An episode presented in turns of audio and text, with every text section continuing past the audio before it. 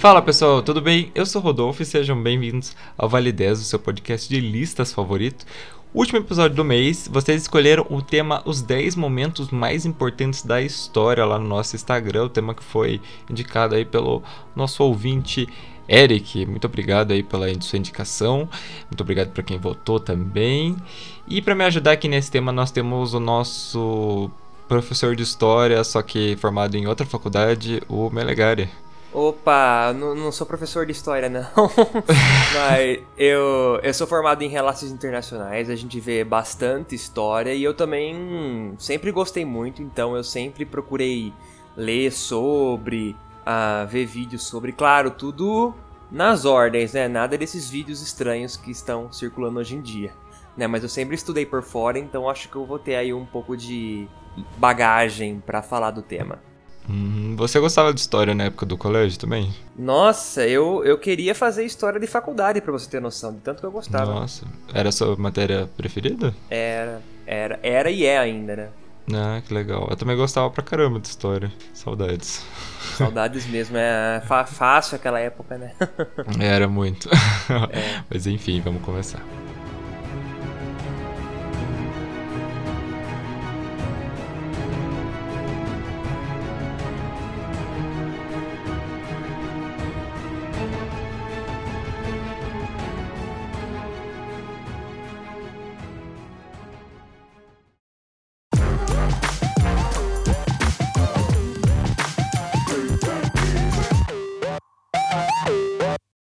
Em décimo lugar, nós vamos falar da viagem da Apollo 11, né? É, essa aí vem lá da Guerra Fria, né, que foi o período que ficou conhecido entre 1947 e 1991, em que os Estados Unidos e a União Soviética disputavam quem era a principal potência do mundo. E entre né, essas disputas estava a corrida espacial. É, depois de diversas perdas sucessivas né, para a União Soviética, a NASA decidiu que ela levaria o homem até a Lua, né, através das missões Apollo. Embora o começo tenha sido desastroso, né? Apolo 1 pegou fogo, matou os astronautas e tal. Eles conseguiram, né, na viagem da Apollo 11, que foi no dia 20 de julho de 1969. Então a missão Apollo 11 levou três astronautas, dos quais dois desceram na superfície da Lua, né, o Neil Armstrong e o Buzz Aldrin. O Armstrong ele foi o primeiro que pisou no, no nosso satélite natural, né, e ele disse a famosa frase: é um pequeno passo para o homem, mas um salto gigante para a humanidade. É, os dois ficaram cerca de 2 horas e 15 minutos fora da espaçonave. Eles hastearam a famosa bandeira, tiraram fotos, coletaram material lunar para trazer de volta para a Terra. Enquanto isso, né, um, um, outro astronauta, que é o piloto Michael Collins, ele estava orbitando a Lua. E todo o feito né, foi transmitido ao vivo para o mundo todo. No caso do Brasil, a transmissão das imagens foi feita pela Embratel para a TV Globo e também foi transmitido pelo, pelo rádio. E o pouso do homem na Lua é considerado né, o fim da corrida espacial e a vitória definitiva dos Estados Unidos. E muitas pessoas acreditam até hoje que tudo foi forjado e filmado em Hollywood. A gente já falou disso do, lá no nosso episódio de Teorias da Conspiração. Mas que mesmo se foi forjado, né, é, realmente é um dos momentos aí mais importantes da nossa história. E aí, Rodolfo? É, eu acho engraçado você falar que desse tudo, tudo forjado no, do, em Hollywood, porque a gente já discutiu e foi nós dois também. Então, é tipo, verdade. aqui tá tema recorrente, né? E, nossa, cara, é, é demais, né? Assim, os temas que a gente vai falar aqui, a gente vai falar, tipo, não é na, na linha, né? Uh, na, na cronologia histórica, né? Então, tipo, a gente tá indo nos anos 60 e depois a gente vai pular pra época medieval e assim vai, né? Então não tem ali uma linearidade. Eu gosto, eu gosto de ter uma linearidade, né? Hum, Mas... Então você vai para outro podcast, porque esse aqui é a top 10 e a gente pegou os 10. Ah. eu tentei fazer os 10 que era que, das pesquisas que eu fiz, os 10 em ordem que eram mais importantes. Não me demite não, por favor. não, não vou fazer isso. Não, não, não, só isso. É que, assim, é, a corrida espacial foi muito muito importante. É todo o tema que a gente vai falar aqui é muito importante, então vocês vão se acostumar a ouvir essa palavra aí, essas duas palavras, muito importante. E é bacana, né, que a Guerra Fria o pessoal não tem certeza quando começou. Acho que você pegou 47 porque foi a data que o Winston Churchill falou da cortina de ferro, então tipo, o pessoal acha que ah, oficialmente tá numa Guerra Fria. Mas tem uhum. gente que acha que, que tá desde 45, com o fim da Segunda Guerra Mundial, porque você já teve um, uma sensação de desconfiança entre as, entre as potências do Ocidente e a União Soviética, né? E também é bacana pensar que, assim, a, a corrida espacial, na verdade, ela foi pensada não só para, tipo, ah, não, vamos botar o homem na Lua, vamos avançar com a ciência, né? Mas também foi feito para testar tecnologia militar. Que, por exemplo, você lá usou o foguete para ir para a órbita, né? Mas ao mesmo tempo que os caras estavam pensando em mandar um homem para a Lua com esse foguete, eles estavam pensando em botar uma ogiva atômica na ponta e apontar para a União Soviética. né? Então, tinha essa característica também, sabe? Eles estavam, eles testavam essas coisas com duplos propósitos, né? Falava, não, vamos mandar os caras lá pro espaço, mas também vamos aproveitar, né? Porque, a, e que nem você falou, a União Soviética começou ganhando, né? Lançaram o primeiro satélite, depois lançaram o primeiro homem. Os Estados o Unidos... primeiro ser vivo, né? Que foi a cadela laica Isso, também. Isso, a cadela eles. laica, o primeiro ser vivo, o primeiro, o primeiro ser humano. Eles também pousaram a primeira sonda em outro planeta, eu acho, mas aí foi depois da Lua. Pousaram a primeira sonda na Lua. E nesse período os Estados Unidos estavam lá, né? Tipo, ai meu Deus, gente, socorro, estamos perdendo. né? Aí deram uma acelerada. Né? Tem, tem gente. Hoje em dia tem gente que acha que a União Soviética. Que, que os Estados Unidos não ganhou. Né? Porque se você for pegar o total de coisas que a União Soviética chegou primeiro, então tipo, o pessoal fala, ah não, foi a União Soviética que ganhou, porque eles chegaram primeiro em outras coisas. Sim, né? sim. Mas mesmo assim foi importante, né, gente? Temos satélite aí, se você tem internet é por causa disso, né? Lançaram satélites nessas épocas sistemas de conexão. Então temos aí coisas a agradecer à corrida espacial.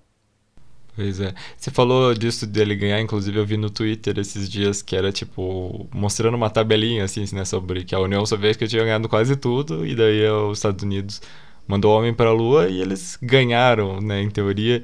Mas na verdade é que a, a, corrida espacial acabou, porque eu acho que eles fizeram o máximo que dava naquele momento, né? Não tinha como a Rússia fala, não, a gente vai mandar uma pessoa para Marte agora, porque eu acho que não tinha a menor tecnologia para fazer isso naquele momento, né? É, e assim, mesmo as tecnologias que você tinha na época para ir para a Lua, era tudo muito caro. Hum. Muito caro. Então, assim, no contexto de Guerra Fria, que eles estavam lá competindo, né, também uh, na tecnologia militar, nos satélites, eles deixavam, sabe? Tá, não, vamos, vamos lá, né? Vamos fazer investimento. Mas depois que foi lá, eles mandaram várias missões pra Lua, né? Eu acho que a última foi em 72 ou 71. Aí falaram, ah, chega, né? Tá bom. Vamos ficar... gastando dinheiro, né? Já pousamos, estamos gastando dinheiro à toa aqui agora. É, aí eles foram para uns projetos assim, sabe? De ficar mais na órbita mesmo, fazer estação espacial, mandar sonda. Agora que começou a voltar um pouco mais, né? Como é... Especialmente por, com empresa privada, né? Tipo Elon Musk querendo ir para Marte agora, né? Começou uhum. essas coisas de novo. Então, quem sabe, né? A gente tem aí uma. Um, a gente consegue ver um homem pousando em Marte. É, eu acho que não vai demorar tanto. Pelo que eu andei vendo, eu acho que não vai demorar tanto. Acho que daqui a alguns anos a gente, se pá, vai conseguir já. Mas, né? Aquela coisa do. Você vê, uma coisa que eu, que eu percebo, assim, é que muita gente fala muito assim, tipo, porra, os Estados Unidos gastam dinheiro do caramba na NASA e é um país super desigual, tá com bastante gente pobre e tal. Prioridades, né? Prioridades do, do, do, do sistema que a gente vive, gente. É, é isso aí. Vamos fazer um sistema único de saúde que lá não tem? Não, vamos mandar um foguete pro céu. Fazer o que, né? É, mas é complexo, né? Isso aí tem a ver com a história dos Estados Unidos e não é um. Como você bem disse, aqui não é um podcast de história, então vou ficar, vou ficar quieto. mas é só um, um extrazinho da, da corrida espacial, é legal. Eu não sei muito se fez nos Estados Unidos, fez um pouco sim. Mas eu sei que na União Soviética, na época que começou ah, o primeiro satélite, a cadela laica, o primeiro homem, afetou muito a cultura deles. Então, tipo, eles na época faziam muita propaganda disso, sabe? Ah, o cosmonauta tinha muita imagem, sabe? A arte do, uh, do pessoal levando. Tanto que eu vi um cara que ele viajou pra, pra Rússia e lá eles têm bastante coisa da época da União Soviética que funciona ainda, né? E tem um, hum. um fliperama lá com joguinhos da época. E dos anos 60 e tinha muita coisa relacionada à corrida espacial, sabe? Ah, brinquedo que você você é um cosmonauta que tem que destruir o, os meteoros, sabe? Então isso aí pegou muito na cultura deles. Eu achei muito interessante isso, como influenciou uma geração. Fora que, né, pra época, os anos 60, você pousar na lua era um troço sensacional, né?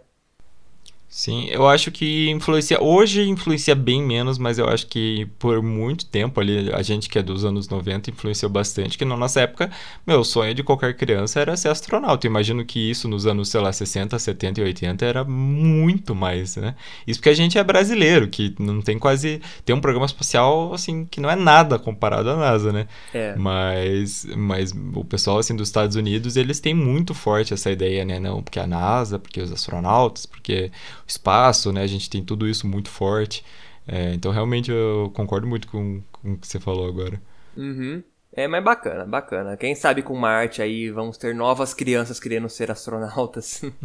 é verdade.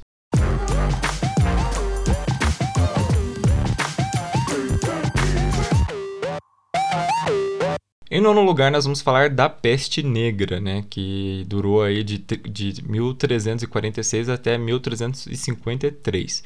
E é impossível falar né, em Idade Média sem a gente falar da peste negra. A doença né, é conhecida como peste bubônica, é causada pela bactéria Yersinia pestis, que é uma bactéria que ela é encontrada em pulgas contaminadas. E o principal sintoma da doença é febre alta, arrepios, dor de cabeça, cansaço excessivo e o aparecimento de ínguas, né? Ínguas é quando o sistema linfático fica inchado e dolorido, né? E fica, forma uns bulbões, né? Por isso que a, a doença se chama peste bubônica. E se ela não for tratada rápido, o caso evolui e aí compromete os pulmões, dá necrose nos membros e a coisa realmente fica, fica feia. É, e entre a época né, do, de 46 até 53, lá dos anos 1300, né, houve uma pandemia de peste né, que assolou boa parte da Europa.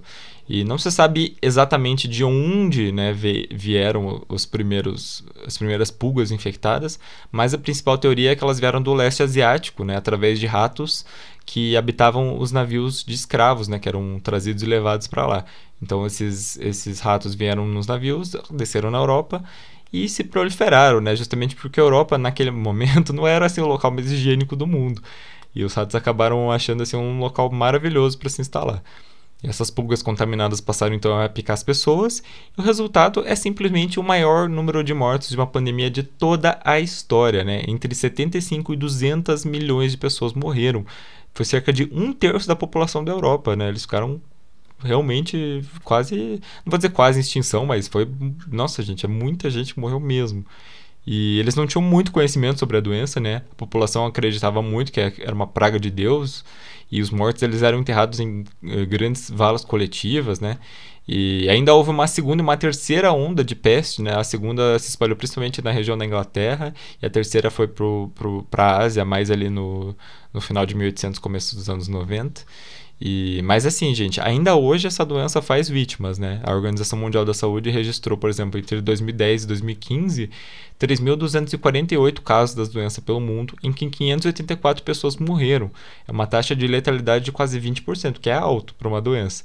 É, no Brasil, o último caso foi registrado em 2005, na cidade de Pedra Branca, no Ceará, mas, né, é, pulga existe em todo lugar, então nunca se sabe, né, quando vai aparecer outro, outra pessoa aí contaminada.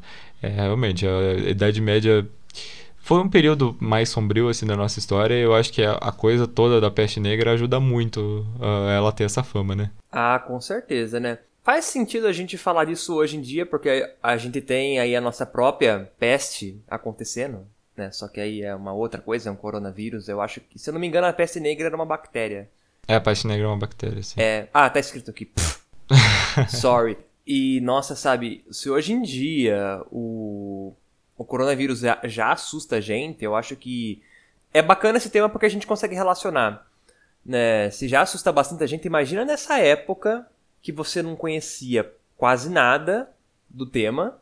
Essa doença estava aí chegando de forma gigantesca, matando muita gente, e você lá, tipo, meu Deus, socorro, você não sabe como que a pessoa morre, você não sabe de onde que vem, você não sabe como que trata, você só vê a pessoa, uhum. tipo, ah, pegou, morreu. E aí o seu vizinho também pegou. Seu pai também pegou, você também pegou. E é assim que, e é assim que é. Eu, eu imagino assim, deve ter sido um terror muito grande, né, para quem viveu essa época. Imagino também que seja, seja exatamente isso, né? Por exemplo, o primeiro antibiótico, né, que foi a penicilina, foi descoberto acho que só em 1800, 1700. Então eles estavam muito longe de algum tratamento eficaz, né, para a bactéria. Inclusive, né, a descoberta do antibiótico diz muito sobre por que, que, por exemplo, as últimas pandemias que a gente teve, né, é, H1N1, agora o coronavírus, a gripe espanhola, que foi mil, no começo da, do, do século passado elas foram pandemias de vírus, porque o vírus ele se ele tem uma capacidade de é, evoluir muito rápido, né? Diferente da bactéria, que é muito mais fácil de combater. Então a gente tem que dar graças a Deus aí que a gente realmente consegue, né, diminuir muito, porque se não houvesse aí os, os antibióticos, uh, esse tipo de doença ia estar tá assolando, né, a gente até hoje. Ah, com certeza. Igual você falou, hoje em dia tem, você pode ficar você pode pegar a peste negra, sabe? Mas como já tem tratamento, tem remédio, sabe? É, você consegue, né? Tem, é claro, tem mortes, né? Mas você consegue se tratar com mais facilidade do que naquela época. Uhum. Inclusive eu tava vendo um vídeo, eu não vou, não vou lembrar onde foi que eu vi agora, foi que eu vi faz um tempo mas era tava falando um pouco sobre pandemia e tal, daí eles estavam falando da peste negra, daí contou a história de um homem que foi nos Estados Unidos, né? Ele foi viajar para Nova York com a esposa dele de férias. Isso no começo dos anos 2000. E Nova York, gente, não sei se você sabe, mas tem assim uma infestação de ratos lá, né, na cidade. E o cara pegou a peste bubônica lá.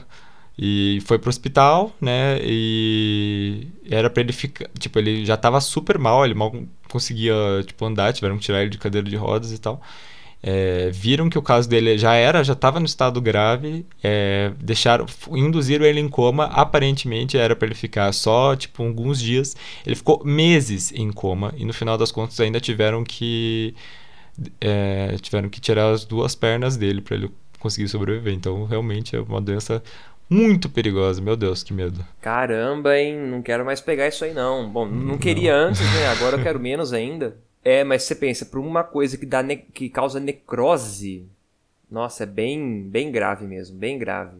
Uhum. E que nem você citou, né? Uh, isso aí, a peste negra, ela surge até hoje né, em lugar que tem pouca, uh, pouca sanidade, né? É sanidade que fala? Não, não, sanidade é tipo. É mental. tem a ver né? com a cabeça. tipo, um pouco higiene sanitária, né? É, eu, eu pensei na palavra sanitário e eu não, não consegui relacionar. É, é, tem, pro, é, tem pouco, pouca higiene, né? E que nem você falou, na época, gente, não sei como quais são suas referências de idade média para quem tá aí escutando, mas não é continho de fada, não, viu? É é bem. É uma coisa bem. Era uma coisa bem suja, não tinha higiene, tinha pouca higiene. Banho era super difícil. Né? Primeiro que a maioria da população vivia no campo. Né? E, e não era casa bem feita, né? Era casa de madeira, casa de barro. De palha, né? De palha também, né? Chão de terra e era só isso aí, cara. Você não tinha. Você ia no banheiro do lado de fora, não tinha banheiro, né? Essa construção social conhecida como banheiro não existia. Né? O pessoal fazia no mato, não limpava, não tomava banho, não escovava o dente. Então você imagina, né? O que que era aquela coisa. Eles tinham uma noção de higiene, claro, tipo, não ficava super fedendo achando normal. Né? Eles limpavam um pouquinho. Tanto que, na época, sabe folha de menta? Uhum. Você mascava elas quando você ficava com um hálito ruim. Então, tipo, ah, eles tinham uma noção, né? Só que não tinham conhecimento, né? Não sabia o tipo de os tipos de doença que eram relacionadas a isso, né? E tudo que a gente discutiu, né? Então, realmente, era um ambiente muito propício para você espalhar essas coisas. Hoje em dia é mais difícil, né?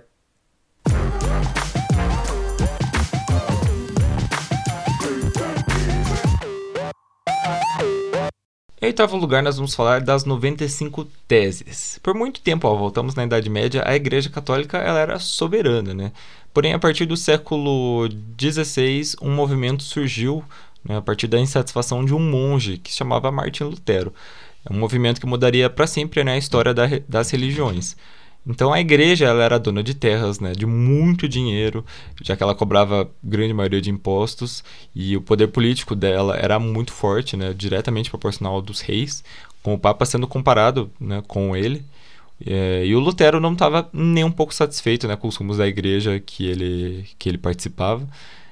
Estava é, cada vez mais envolvido na política, na economia, né, diversos casos de corrupção na igreja naquela época, tudo muito abafado. E uma das principais insatisfações, inclusive, dele era sobre a venda de indulgências, né? Que é a venda do perdão espiritual. Então a pessoa pagava para ser perdoada, né? E ter um lugarzinho lá no céu reservado. E com base nessa insatisfação, Lutero elaborou um documento conhecido como as 95 Teses. Enviou para o arcebispo de Mainz, o Alberto de Brandenburgo, no dia 31 de outubro de 1517. É, a ideia dele era né, fazer um debate ali para conseguir uma, uma reforma pequena assim, dentro da, da instituição, né, mudar alguns pensamentos e tudo mais.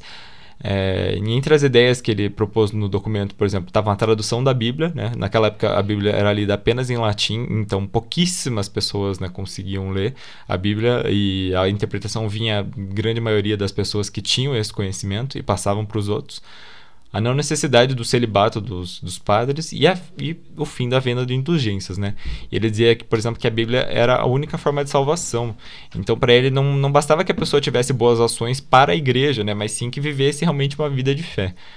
E as 95 teses elas se espalharam muito rápido por conta da invenção da imprensa de, de, Gutenberg naquela época, já que agora era muito mais fácil fazer cópias né, das coisas, que antigamente o pessoal ficava né, escrevendo tudo à mão e agora era possível já fazer cópias de jeito muito mais fácil. E uma série de autoridades acabaram se interessando pela reforma, né? já que, por exemplo, a igreja dificultava a vida de vários nobres que não compactuavam com as ideias de poder dela. Mas, obviamente, que a, Igreja Católica não aceitou muito bem essa ideia, e o Lutero acabou rompendo de vez em 1521, quando ele foi excomungado pelo Papa e fundou a igreja dele, a Igreja Luterana. Inclusive, as teses do Lutero ajudaram outros movimentos reformistas, né, como o calvinismo e o anglicanismo lá na Inglaterra. É, realmente, o, o, Lutero ele foi muito importante né, para toda essa questão, né, para diminuir o poder da igreja na Idade Média. Eu queria dizer só uma coisa. É, em 2017 foi o ano que fez 500 anos da reforma, né? E foi o ano que eu fiz vestibular, né, pra psicologia. E todos os professores de história falavam: não, gente, estudem muito essa parte porque vai cair, vai cair, porque a federal aqui do Paraná, né, adora perguntar coisas que tá fazendo aniversário. Não caiu uma pergunta sobre isso, eu estudei pra caramba. Que raiva, mas enfim. Ai, coitado, amigo, coitado de você, sorry. Mas, nossa, eu acho que essa última coisa que você falou aqui, que a Igreja Católica expulsou Lutero, acho que foi a maior cagada que eles fizeram, porque aí expulsou, viu que ele fez uma religião dele, ficou popular, porque elas falaram, putz, agora fudeu. é. Não, eles pensaram tanto isso que eles fizeram depois a contra-reforma, né?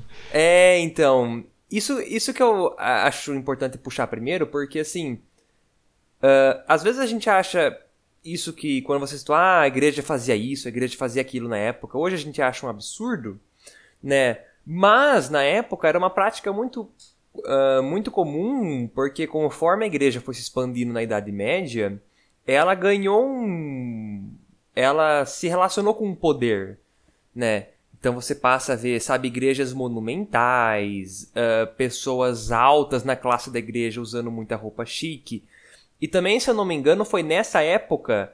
Eu sei por causa do Assassin's Creed, gente. Então aí, ó, múltiplas referências.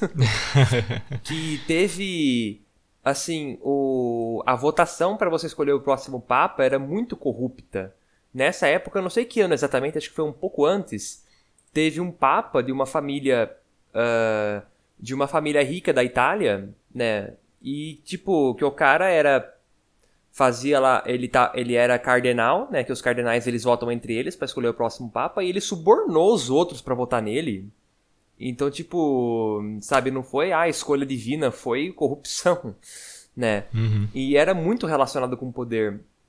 O, também, não só porque a religião católica era muito importante, mas também, às vezes o pessoal esquece isso, na época, o você tinha uma coisa na Itália, um país que chamava Estados Papais, né, o, Estados Pontífices, dependendo do mapa que aparece, que eram, eram territórios da igreja. Tipo, o, era como se fosse um país que o rei fosse o papa.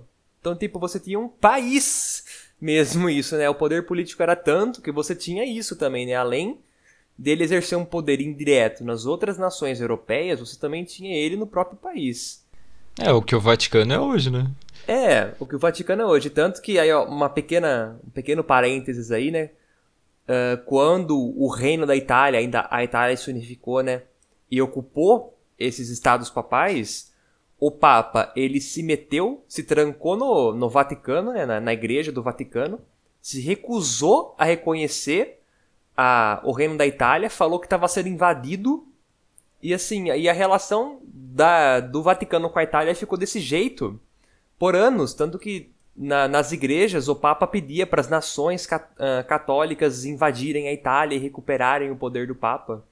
Isso aí só resolveu nos anos 20, na 1920, quando Mussolini chegou e falou: Olha, tá meio bosta isso aí, né? Vamos resolver. Aí que ele criou né, o, o, o Vaticano, né? Mas é muito doido. E se você for parar para pensar, muito do que o Lutero falou né? São coisas que a Igreja Católica e as outras igrejas praticam hoje em dia, sabe? Eles não fazem mais isso, eles meio que seguiram a, as 95 teses, igual você falou, né? Teve aí a Contra-Reforma e os caras praticaram, né? Então, assim, foi uma reforma muito importante porque mudou tudo, né? É, é, sim, é, tudo bem que a contra-reforma naquela época ela tinha uma ideia bem mais radical do que é hoje, né? Então, tipo, a, a, a contra-reforma deles era meio que, tipo, se converta ou morro, né? É. é, teve isso também, né? Que. Eu, eu esqueci dessa parte, bem, bem lembrado, né? Que a contra-reforma, ele, o que, que eles fizeram? A Inquisição, né? Uhum, a Inquisição, a aí, tipo, tinha, tinha muita treta entre protestante e católico, né? Entre, principalmente quando os reis eram protestantes, né? Eu, eu, lembro que a rainha, acho que a Catarina, que ela era bem católica, ela mandou, tipo, mandou assassinar a, a galera protestante. Mano, você tinha muita, especialmente na época que os países eram pequenos, não eram muito consolidados, você tinha muita, muito conflito entre eles por causa de religião. Né? É, lembrar que não era exatamente por causa da religião, né? Eles usavam religião como plano de fundo, né? Uhum. Então, tipo, ah, eu vou... Porque a religião era vista como poder, né? Então, se você tinha um país que era católico ou era protestante e você era um rei deles, você controlava.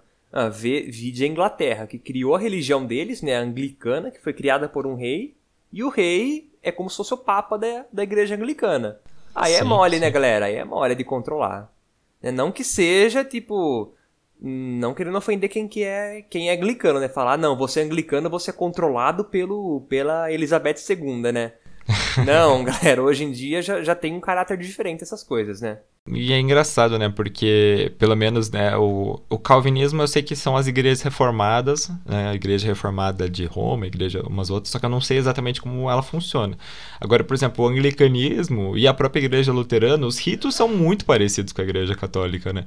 Tem pouquíssimas diferenças entre, entre as igrejas. Então, realmente, a, a ideia do, do Lutero, né, original, era fazer um debate, mas continuar com as práticas que ele tinha que eram boas, né, que ele achava dentro da igreja. Eu acho que isso, pelo menos nessas duas, né, depois teve os movimentos é, evangélicos, né, as igrejas pentecostais, depois as neopentecostais, e aí realmente ficou muito diferente. Mas pelo menos dessas igrejas anglicana, luterana, são são igrejas muito parecidas, né?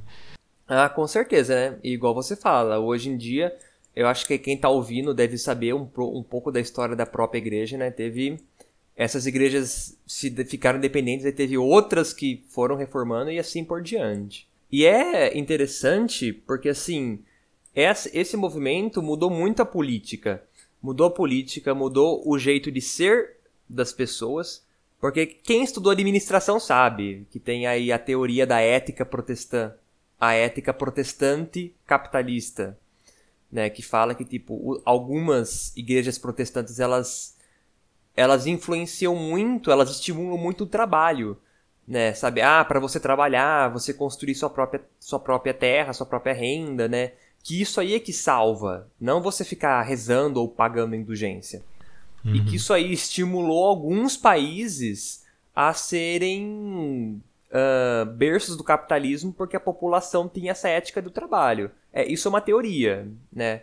Eu não, só não lembro o autor que falou isso, infelizmente, mas quem estuda, né? Quem fez administração, algum, alguma matéria de administração deve ter passado por isso. Uhum. Entendi. Muito interessante, né? Eu gostava, por mais que eu tenha estudado à toa, naquela época eu gostava de estudar essa parte. Não, não, não. Nenhum estudo é à toa. é verdade.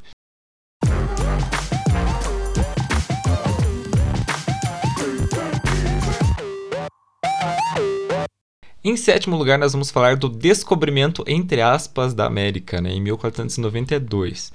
É, então, a primeira a gente teve o movimento das grandes navegações, né, no início do século XV, que foi um processo de exploração do Oceano Atlântico, né, feito por países europeus, principalmente por Portugal e Espanha, que eram grandes reinos que tinham ali.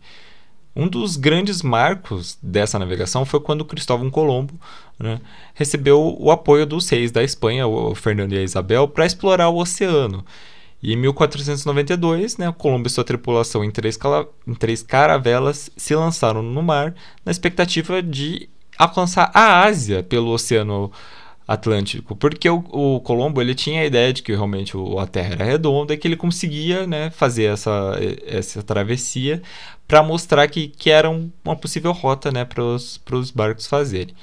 Só que assim, a viagem estava demorando bem mais que o previsto, né? Porque as, as previsões iniciais do Colombo de distância estavam erradas. E ao invés dele chegar na Ásia, ele chegou nas ilhas Gua Guanahani, que é, faziam parte ali de onde hoje é o Haiti e a República Dominicana. É, e ele achou, é, primeiramente ele achou que estava na Ásia, mas depois ele notou que ele estava na verdade num novo continente. E, e foi ali que foi formado o primeiro assentamento da América, o assentamento de Navidad, mas que ele foi logo dizimado pelos locais, né, porque eles estavam em conflito com os espanhóis, né, porque os espanhóis chegaram ali, eles desprezavam todo mundo, tinham levado até algumas pessoas como escravos. E depois, né, houve aí o processo de colonização, né, que começou pela Espanha, mas depois vieram para cá, né, Portugal, França e também a Inglaterra, mais para cima lá nos Estados Unidos. É, hoje existe um grande debate, né, como eu falei, do descobrimento entre aspas, né, porque afinal, assim, a América não foi descoberta, né, porque ela já, já tinha pessoas morando aqui, ela foi colonizada, né, que seria mais certo. É, muitos povos, como eu falei, viviam já na, na América antes, né, porém eles foram sendo massacrados pelos europeus que é muito triste, né? A história da América é uma história muito triste, se a gente for parar para pensar. Ah, sim, com certeza, né?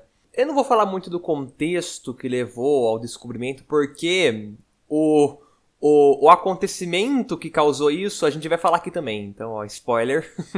vai ter uma coisa aí que vai introduzir esse tema, mas uh, esses dois reinos aí eles foram, né? Procuraram bastante e e realmente, né, você tinha, assim, bilhões, milhões de diferentes povos morando no, no continente americano, né? Tinha, sabe, desde povos que eram nômades até civilizações, assim, mais desenvolvidas, como é o caso dos astecas e dos incas, né? Que estavam ali, no, respectivamente, no México, né? Os astecas estavam ali no México e os incas no Peru, na Cordilheira dos Andes, ali no Chile. E, é, os espanhóis chegaram, né, viram ali, falaram, bom, mas o que, que é isso, né, gente? Sabe, Como tinha... que tem uma civilização, né, é, funcionando de outro lugar que não seja a Europa? É, sabe, tanto que quando os espanhóis, eles foram, eles começaram a combater os astecas, eles chegaram na capital dos astecas, que era Tenoch... Tenochtitlan, Tenochtitlan, acho que era o um nome assim. É, não uhum. sei falar, gente, a língua que eles falavam, então sorry a pronúncia. Mas quando eles chegaram, gente, era a cidade de Tenochtitlan era maior do que qualquer cidade europeia que tinha na época. Era sim, maior, sim. então os caras ficaram tipo, mano, o que, que é isso? Né? e. Mas é, você tinha um menosprezo ali pelo, pelos nativos, tanto que foi mais ou menos nessa época, né, um pouco depois da, da descoberta, que a Igreja Católica fez um. De... Aí a igreja aparecendo de novo, ela fez um decreto tipo, reconhecendo que os indígenas tinham alma, então eles podiam receber a palavra de Deus e, ser, e, e podiam entrar no reino dos céus, tipo, mano, sabe? Você falar, ah, o indígena tem alma, uau! Né? Nossa, você vê o jeito que eles tratavam, né? Eles, eles tratavam como, quase como, não como bicho, mas como sub-humano, né? Era sub-humano. Então você via, já, já, já olhava com interesse ali de, ah, vamos explorar, né? Vamos escravizar, vamos levar, né? Levava para a Europa como se fosse artigo um artigo exótico, sabe? Tipo, ó, olha o indígena, sabe? Como se fosse peça de museu. É. Infelizmente, né? E, e, uma coisa que você falou, né? Dessa essa coisa deles receberem a palavra. Uma coisa que me deixa muito bravo até hoje é gente tentando catequizar os índios até hoje, assim, sabe? Ai, gente, eu acho que. Sério, desculpa se você é evangélico que, e pensa que isso é, ou católico e pensa que isso é super ok, mas eu não acho nem um pouco ok, sabe? Você ir lá e batizar os índios e acabar com um pouquíssimo de cultura deles que restam, assim, sabe? Ah, eu acho uma coisa tão triste, assim, quando eu vejo. Nossa, cara, com certeza. Muito, muito, muito. Eu, eu sou cristão, eu não compacto com essa coisa aí. I'm sorry. Tem gente que justifica falando assim, ah, mas é porque Jesus falou pra ir e, uh, e espalhar para todo mundo. Mas ele falou numa época que Jesus era pouquíssimo conhecido, né? a galera só conhecia ele ele em Israel, e ponto. Agora, mano, pff, o mundo inteiro conhece, sabe? Não tem necessidade. E também, outra, não é só. Quando as pessoas fazem isso, né? A galera que é louca vai lá fazer isso. Você não leva só uma religião, você leva uma cultura também. Então, tipo, às vezes, quando você tem povos nativos, é não só indígenas aqui da América, mas também você tem ilhas no Oceano Índico, né? Que são habitadas por nativos que não teve contato ainda, sabe? É muito, muito interessante. E cultura e religião andam juntos, tanto pra gente quanto pros nativos, né? Os indígenas ou os nativos da, das ilhas e dos lugares, isola lugares isolados. Então eles têm uh, um, uma crença que combina com a, com a cultura que eles têm. Quando você vai lá, você apaga tudo isso. Né? Você fala, não, Jesus Cristo é o seu salvador agora e o que você fazia antes é pecado. Ah, eu não posso fazer coisa cultural que eu fazia? Não. Sabe? Então você. Tanto que, ah, o jeito que eles se vestem tá errado, sabe? Então você vai lá. Você não tá só apresentando Jesus para eles, você tá pagando toda a cultura. Então realmente eu não. Eu acho que assim, o que Jesus falou tava lá no contexto histórico, né? De Jesus Cristo, mas hoje em dia. Não, você não, não tem que ficar, sabe, ai, correndo, tentando catequizar todo mundo, senão você não vai pro céu. Não é assim, cara. É verdade. É bem verdade. E o Colombo hoje, eu, ele é visto como uma grande persona não grata, né? Porque teve aí o, o Black Lives Matter aí no final do ano passado. E teve a maior polêmica lá, porque tiraram uma estátua dele, né? Porque ele, ele tem essa coisa de, tipo, ah, o colonizador que veio aqui e e levava tipo a galera como escravo, né? Ajudou no genocídio dos povos. Então hoje em dia ele deixou de ser um herói e virou tipo a pessoa que veio aqui primeiro, simplesmente. É, eu acompanhei essa coisa. E, assim, entra numa outra discussão, né? Mas eu vejo esses nego é, é, esses movimentos com muito interesse, mas também com muito cuidado, porque assim é importante você uh, dar esse esse significado mais autêntico, sabe? Você reconhecer que ah, a pessoa teve um papel ruim, que ela não é esse herói que exaltam, né? Mas eu sempre acho que assim, você tem ao mesmo tempo que reconhecer isso e mas assim, não ah, vamos destruir tudo em relação à memória dele. Ah, também não, né? Porque, por exemplo, se não fosse o Colombo, outra pessoa teria ido. Porque uhum. na época Sabe, no, o Colombo foi um cara que foi explorar, foram vários, sabe? Tanto que quando o Colombo foi lá, quando ele descobriu, vários outros foram também fazer reconhecimento. A gente teve o próprio Pedro Álvares Cabral aqui no Brasil, né? Sim. Então foram vários personagens que participaram desse movimento, né? Que é um movimento que hoje a gente condena, mas que na época era comum. Não que tava, não que tava certo. Ah, na época era comum, então vamos perdoar. Não, né? Só tamo, só que é importante na história a gente contextualizar. Então, era uma coisa que na época era comum, na época os caras pensavam assim, né? Então, acho que é sempre bom nós reconhecermos que houve é, esse lado ruim da história, né? Não idolatrá-los como heróis, mas também reconhecer o papel deles na história, né? Sim, eu também acho exatamente isso. Aí, cara, gênios pensam iguais.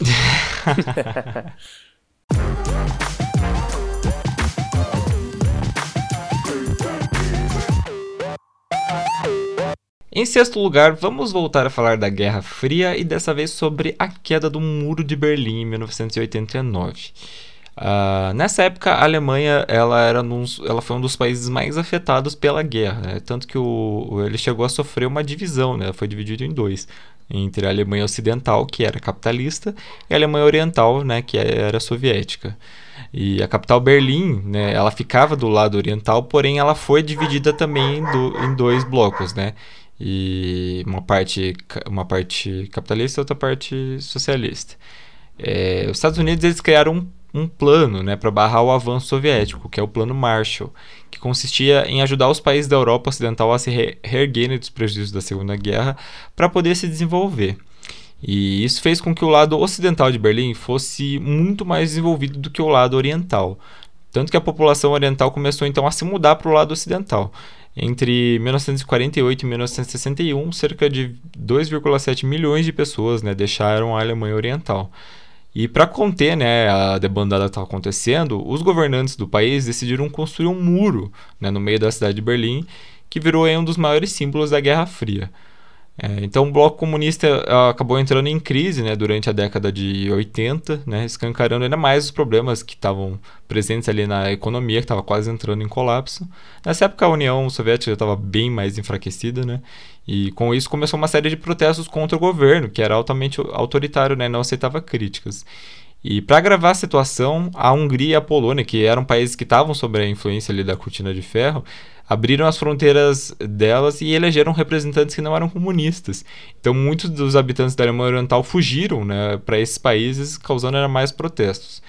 E no dia 9 de novembro de 89, o porta-voz da Alemanha Oriental, o Gunther Schabowski, anunciou que existe uma nova lei né, de mobilidade de cidadãos que praticamente acabava com as restrições entre as Alemanhas, que era muito difícil você ir de um lado para o outro. E o anúncio atraiu 100 mil pessoas ao redor do muro, gente, era muita gente.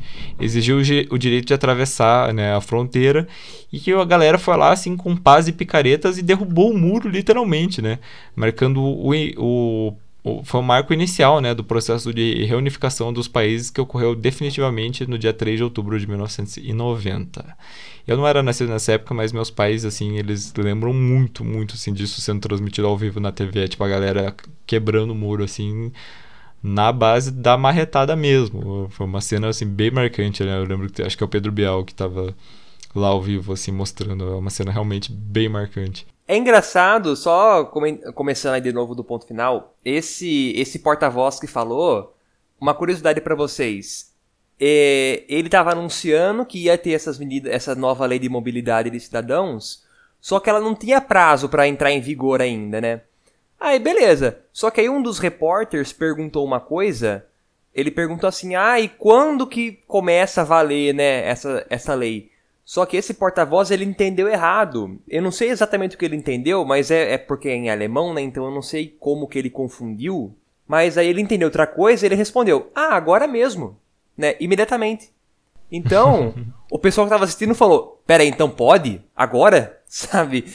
Então eles foram, não era pra ter ido. Então eles foram em massa lá. Os guardas não sabiam o que fazer. Né? Porque antes, quando você via uma multidão tentando passar, você, eles atiravam, né? Essa era a ordem, né? Mas como eles viram muita gente, né, e tava meio estranha essa coisa na TV, eles não reagiram. Aí o pessoal começou a, a pressionar, né, para abrir. Aí eles abriram os portões.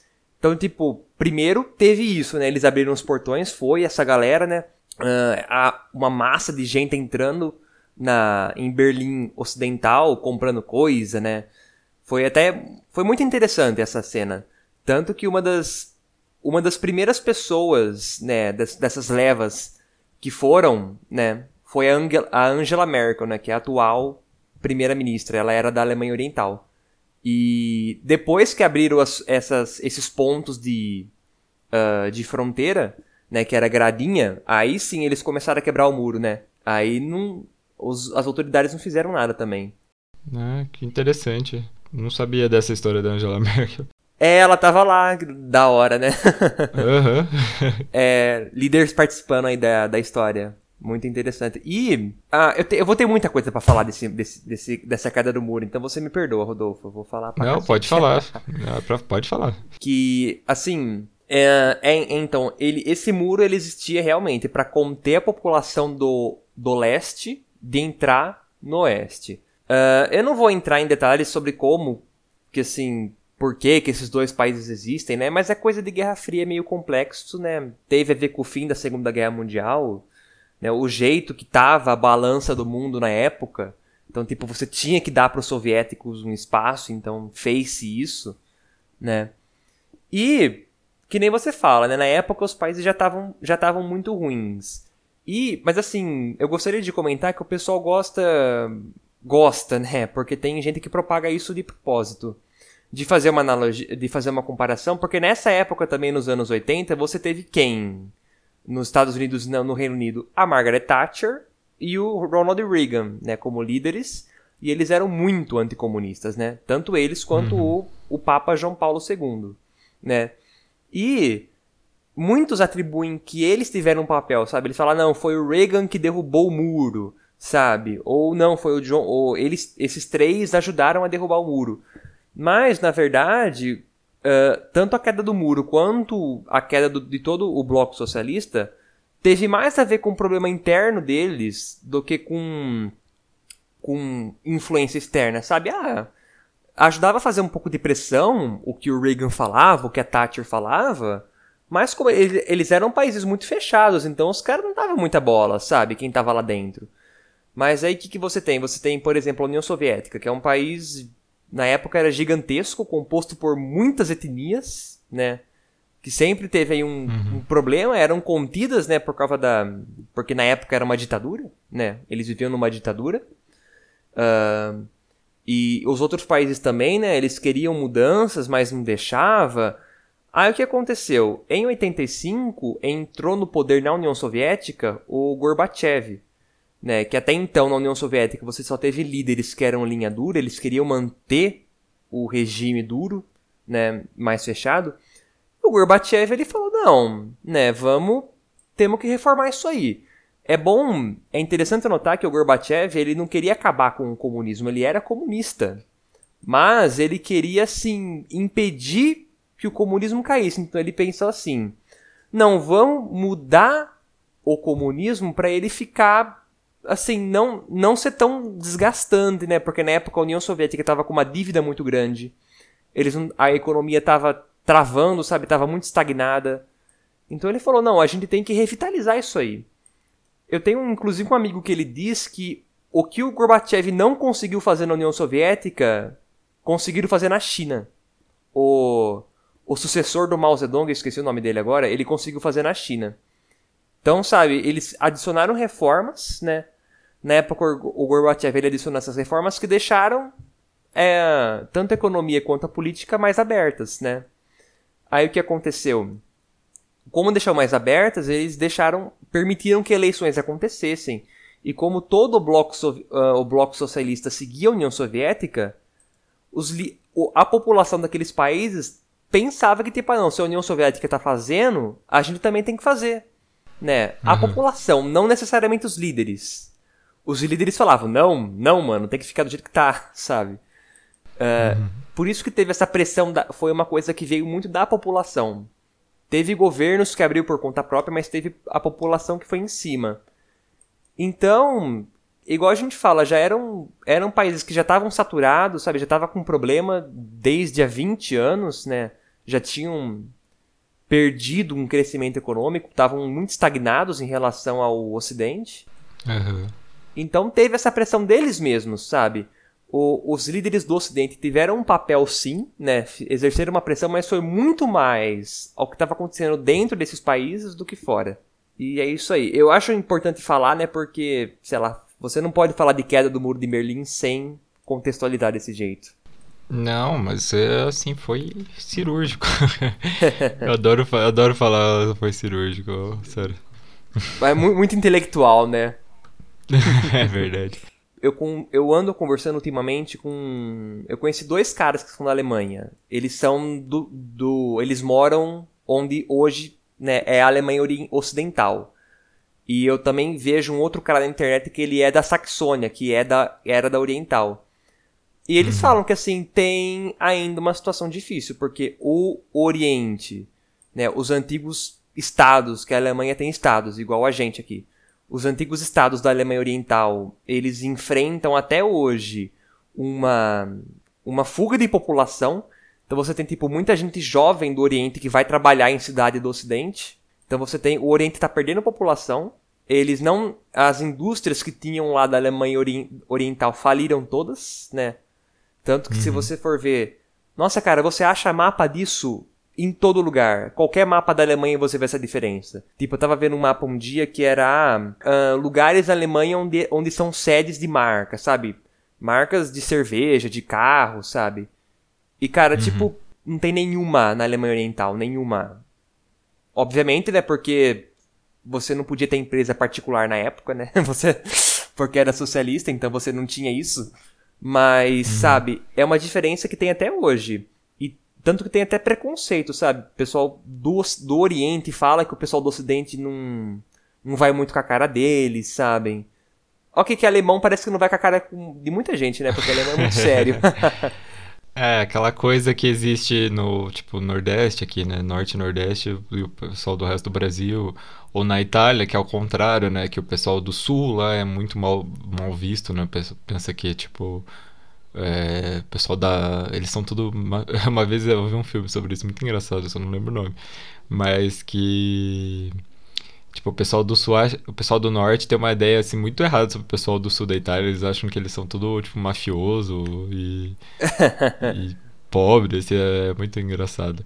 E você falou dessa coisa, né? Eu até tava olhando aqui no mapa, realmente, né? A gente olha, tipo, a ah, Berlim que a capital fica na Alemanha Oriental. Porém, tipo, todas as outras maiores cidades, né, Frankfurt, Munique, Hamburgo, ficam todas na Alemanha Ocidental, né? É. E cara, sabe, você vê isso aí em imagem de satélite Berlim. Se você vê de noite, porque assim, a Alemanha Oriental, eles usavam uma lâmpada que era amarela. E a Alemanha uhum. Oriental, Ocidental usava uma lâmpada branca. Cara, até hoje, se você vai pegar a imagem noturna, você vê a diferença o muro caiu faz 30 anos, mas as cores da lâmpada não, não mudou. Agora que eles estão trocando mais, né? Uhum. Mas, pra você ver, cara, pra você ver que até agora é uma situação complicada lá, sabe? Claro, eles. Hoje é um país integrado, né? Tipo, eles não, o, o Oriente não quer separar, sabe? Eles se veem como uma nação única. Mas, né, cara, você ficar 4, 40 anos separados com sistemas econômicos bem diferentes, olha o que que fez, né? Então, assim, você tem aí. Tanto que uh, essa união econômica acabou gerando uma defasagem do, do leste, né, que contribuiu anos depois, né, hoje em dia, para a ascensão de partidos de extrema direita, né, uhum. que ah, prometem soluções fáceis, né, é todo, toda uma coisa de partidos populistas de extrema direita, né, prometem soluções fáceis, fala que ah, o, quem tá errado é essa classe econômica do, do, do Ocidente, né? Então, tanto que você for ver, acho que um dos estados que mais tem. Uh, que está mais elegendo político da, da extrema-direita na Alemanha é a Saxônia, que é da antiga Alemanha Oriental. Então, uhum. isso aí problemas que geram, né? É, é complicado, é complicado.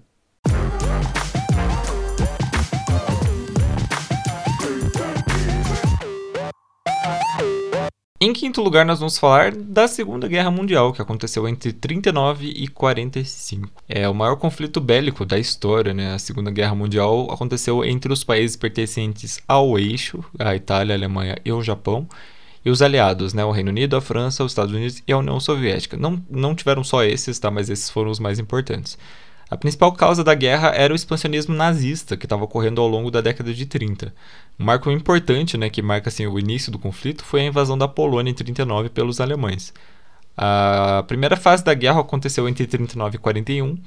Foi quando os alemães estavam invadindo e conquistando diversos países da Europa, né, um movimento conhecido como Blitz, meu Deus, Blitzkrieg. Blitz, Blitzkrieg, isso aí. Isso. Enquanto os japoneses estavam invadindo colônias britânicas e francesas no sudoeste asiático, né? Os Estados Unidos atacaram então a base norte-americana de Pearl Harbor, que ficava no Havaí, em dezembro de 41, causando né, a entrada dos Estados Unidos na guerra. E aí começa a segunda fase, né, que foi entre 42 e 43, que é quando começam as ofensivas contra o eixo, né? Então os alemães, por exemplo, perdem a batalha de Stalingrado contra os soviéticos e os japoneses perdem a batalha de Midway para os norte-americanos. E esses eventos fizeram com que eles começassem a recuar e entrassem em, def em defensiva. E por fim, a terceira fase né, foi entre 44 e 45, quando o eixo foi derrotado. Né? Em 44 ocorre o famoso dia D, né, quando as tropas dos aliados desembarcam na Normandia, né, que estavam prometendo acabar com a invasão nazista na França. E os japoneses não estavam se rendendo, né, mesmo com o país já entrando em colapso. Isso aconteceu, né, a rendição deles em 45, depois que os Estados Unidos lançaram as duas bombas atômicas né, sobre as cidades de Hiroshima e Nagasaki. Em 2 de setembro de 45, né, os japoneses assinaram a rendição e isso né, colocou fim à Segunda Guerra Mundial. Mas que foi um... É tão triste, né, quando a gente pensa nisso, que tipo, muita gente morreu, né? Cara, muita gente, né? Acho que só de judeu foram 6 milhões né, em campos de concentração. É, assim, eu acho que falar da Segunda Guerra Mundial de uma maneira tão resumida é meio triste, porque é muito importante. Ela é muito importante, ela foi muito pesada. Né? Eu acho que também é um tema muito um pouco batido, porque é, é um tema popular para quem gosta de história. Acho que você também gostava na época de estudar sobre. É, porque diferente da primeira, a Segunda Guerra Mundial ela teve ela teve lados muito claros, porque hoje, assim, desde sempre quando você fala em guerra ou quando você fala em conflitos, você tenta demonizar o outro certo? Na Primeira Guerra Mundial você não teve muito isso, porque os lados eram meio que iguais, sabe? Uh, o Império Alemão era muito parecido com, com o que o Reino Unido fazia, né? Agora, quando você vai pegar a Segunda Guerra Mundial, é difícil você não falar que o nazismo é do mal, né? né? Que o que os caras faziam, que os caras pensavam não era, não era legal, né? Então, uh, ficou mais fácil. Por isso que é uma guerra muito estudada, né? Que o pessoal gosta de ver sobre. Mas, nossa, realmente foi uma guerra muito agressiva. Foi uma guerra muito. matou muita gente. E ela mudou, assim, a humanidade de um jeito, né? Sensacional. Eu acho que, assim, cada disciplina, cada. Uh, curso pode falar um jeito que a guerra mudou. Eu acho, assim, para as RIs, né, as relações internacionais, a Segunda Guerra teve um papel importante. Eu acho que para psicologia também deve ter tido, Rodolfo. Tem vários papéis importantes, né? Foi na época da Primeira e da Segunda Guerra que começaram grandes testes, por exemplo, de avaliações, principalmente da minha área, né, que é a neuropsicologia, que o pessoal pegava os soldados que estavam feridos e começaram a fazer testes, né, para ver, tipo, como que eles tinham perdido parte da cognição, parte do movimento, se dava para reverter. A gente estuda bastante essa parte de neuropsicologia.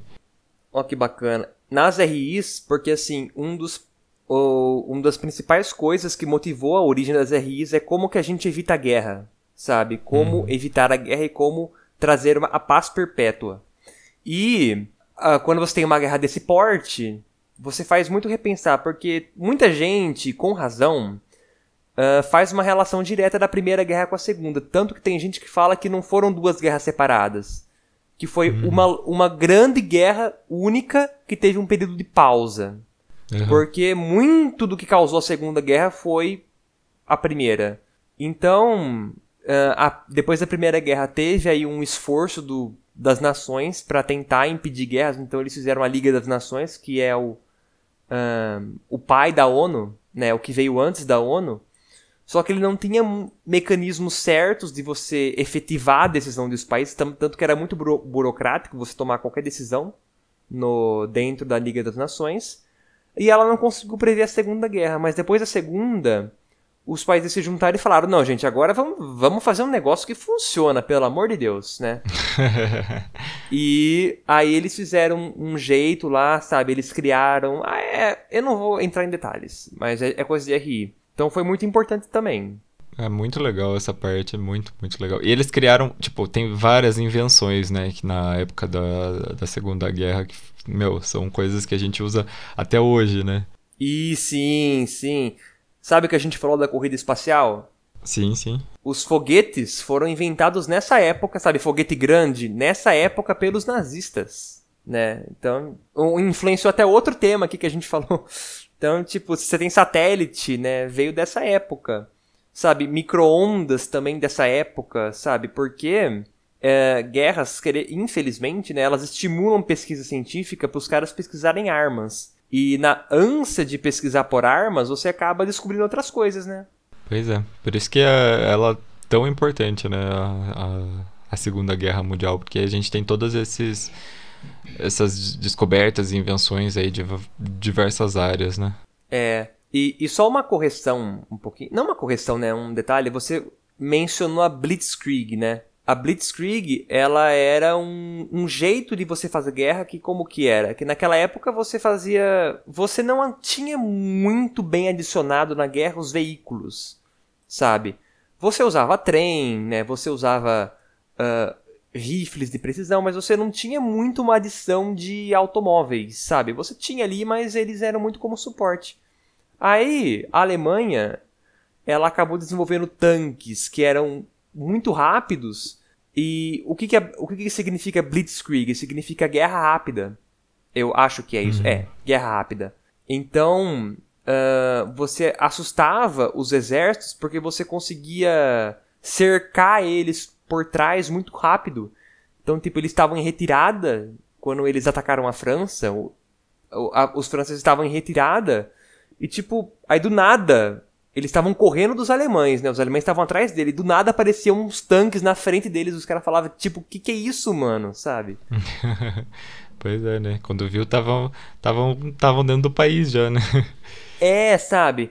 Era um novo tipo de guerra que era, um, era um ataque muito agressivo, sabe? Era uma ofensiva muito agressiva que assustava e desorganizava os exércitos aliados, né? Isso aí, né? Por isso que a Alemanha conseguiu tantas vitórias assim no começo. E. Ah, fala aí, por favor. Não, é que eu tava lendo. Tava procurando aqui umas coisas que a guerra ajudou a inventar e tal. E, gente, eu achei uma. Eu vou ler é, aqui pra vocês uma coisa que eu fiquei um pouco impactado agora. Aqui, ó. Com o estouro da Segunda Guerra, os laços comerciais entre Estados Unidos e Alemanha nazista foram rompidos. O terceiro Reich se viu impossibilitado de conseguir o xarope usado na produção da Coca-Cola, né, que era dos Estados Unidos, que era na época a bebida, mais, a bebida não alcoólica mais popular no país. Então, o Max Kitt, que era o chefe de produção da bebida na Alemanha, é, rapidamente utilizou os produtos disponíveis para criar um novo refrigerante. E assim nasceu a Fanta, que antigamente não tinha sabor de laranja, mas sim de maçã. Olha, Olha, só, se não fosse a Segunda Guerra, a gente não teria Fanta. Olha! E hoje a Fanta, e hoje a Fanta é da Coca-Cola, né? Olha só como são as coisas. A Alemanha perdeu a guerra duas vezes, né? Uma militarmente, a outra desse jeito. A Coca-Cola comprou. né? Verdade. E também, é, amigo, fale, uma fale, outra fale. coisa só que eu gostaria de finalizar aqui, né? Que assim, essa guerra, ela ela teve um, um embate de três grandes ideologias do capitalismo, né, dos, das nações democráticas, do fascismo, né, que era a Alemanha e a Itália, e do socialismo na União Soviética, né? Tanto que uhum. eles derrotaram o fascismo e só sobrou dois, né? Que aí gerou a Guerra Fria. E sim, sim. E é importante destacar isso aí, você vê assim, eu vi muito em vídeo de história, sabe, de profissionais competentes que falam de história, que na época nos anos 30, quando Hitler ascendeu e ele começou a fazer as reformas dentro da Alemanha para militarizar a Alemanha, e depois eles começaram a pedir território, os países, a França e o Reino Unido, eles foram muito complacentes. Eu acho que é complacente que é a palavra certa, é quando você, sabe, deixa. Porque assim, na época, eles tinham uma desconfiança do Hitler, porém o Reino Unido tinha relações muito boas com a Alemanha, sabe, comerciais. A França tinha relações muito boas. Então, eles tinham uma desconfiança do Hitler, mas eles também queriam manter. E tanto que a, a Primeira Guerra foi tão traumática que eles não queriam mais, né, que ela acontecesse de novo. Então, tanto por eles terem boas relações, quanto por não quererem a guerra, quando o Hitler começou a demandar coisas, né, eles deixaram. Tipo, teve uma época que Acho que o primeiro país que a, que a Alemanha expandiu foi para a Áustria. Porque, assim, para quem não sabe, a Áustria, o pessoal lá fala alemão, né? eles são. Tanto que o pessoal fala que os austríacos são alemães não alemães. Né? Eles são. Eles falam alemães, são etnicamente alemães, mas são da Áustria. Né? São, é outro país. E já tinha ali um desejo faz tempo de você unificar os dois países, né? E o Hitler fez isso, eles meio que fizeram um, um plebiscito ali meio duvidoso na Áustria, né? Perguntaram se queria unir com a Alemanha, e eles falaram sim, né? Tipo, teve 99% sim. Uhum. E anexaram, né? E não podia fazer isso, né? Era contra o Tratado de Versalhes. Só que aí os países, né? A Alemanha, a, a, o Reino Unido e a França, nesse pensamento que eu já te falei, que eu já falei, eles falaram, ah, deixa, né? Deixa. Eles pensaram, já que o Hitler quer essas coisas, vamos dar e ele vai cansar, né? Eventualmente ele vai cansar. Só que foi um pensamento muito errado, né? Porque toda a ideologia que se pregava na época da Alemanha era um expansionismo militar muito grande. Então uhum. não ia parar ali, sabe? Ao mesmo Sim. tempo que eles anexaram a Áustria, eles estavam pensando no próximo. Então foi indo. Só que aí eles cederam tanto, né? Eles toleraram tanto que chegou uma época que falou: não, lá pra. no meio de 39, falaram: não, mano, agora chega, sabe? Agora chega. Caiu a ficha, né? Agora chega, você tá pedindo demais, cara. Sossega. Não, é engraçado que você falou isso. Eu também eu lembrei que, por exemplo, né, a gente pensa assim, tipo, meu, como é que eles.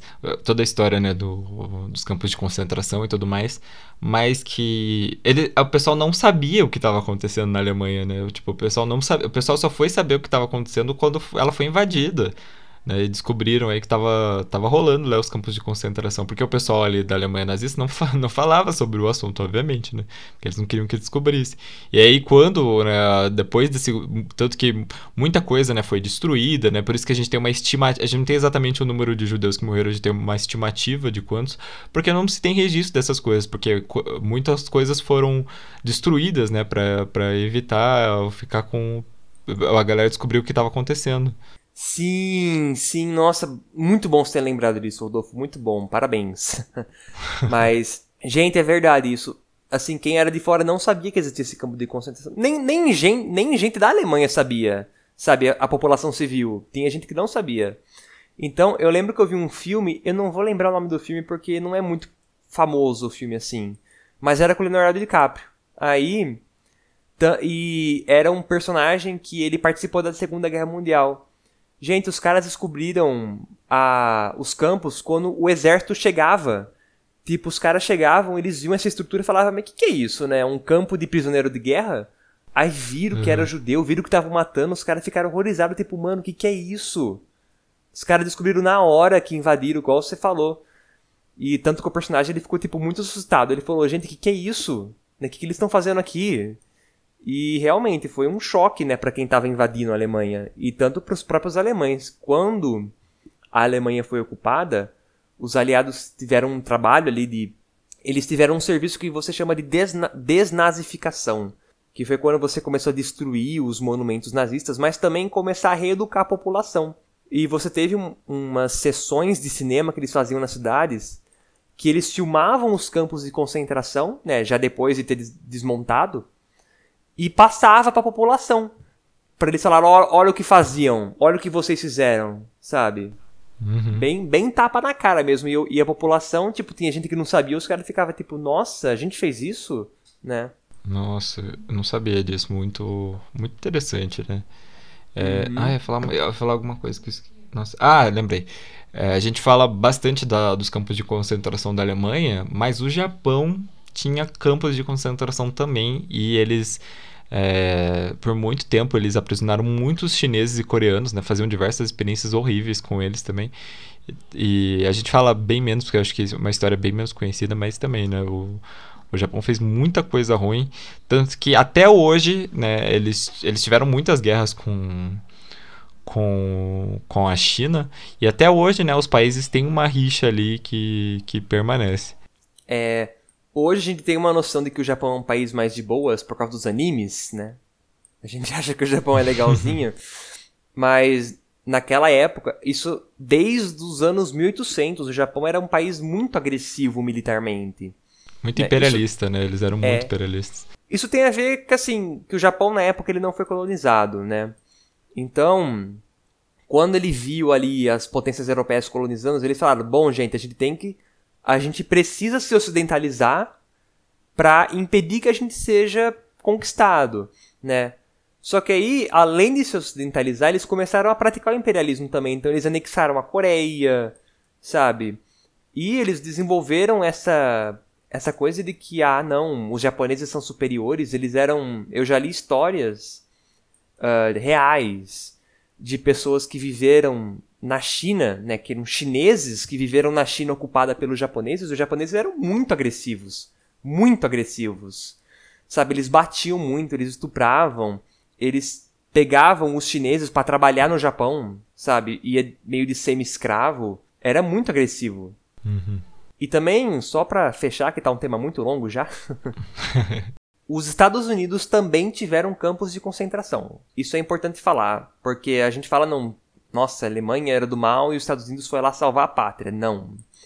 Né, os Estados Unidos também teve campo de concentração porque na, no oeste dos Estados Unidos, principalmente, você tinha muito imigrante japonês.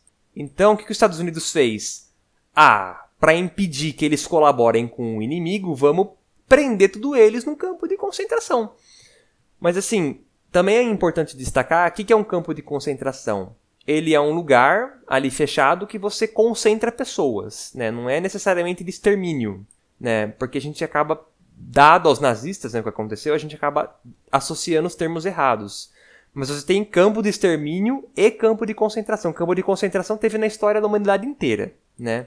E os Estados Unidos também teve isso. Eu já li relatos de tipo famílias japonesas da Califórnia que o pessoal forçava eles a sair de casa e eles tipo ficaram a guerra inteira morando. Era tipo um acampa acampamento de férias grande, mas assim, tirando de férias, né?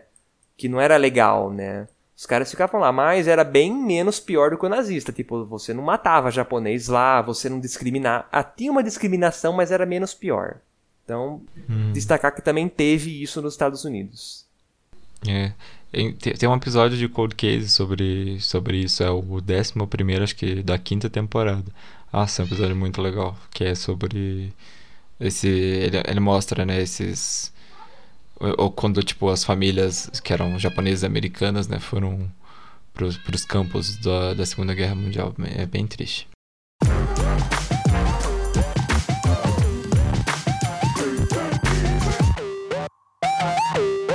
Em quarto lugar, vamos falar sobre a queda de Constantinopla em 1453. É, mas antes a gente tem que puxar lá um, um período assim antigo, lá do Império Romano. É, no século I antes de Cristo, né, o, o, Império Romano ele era tão extenso que ele tinha a sua parte ocidental e a sua parte oriental. Né? A cidade mais importante da, da parte oriental era Bizâncio.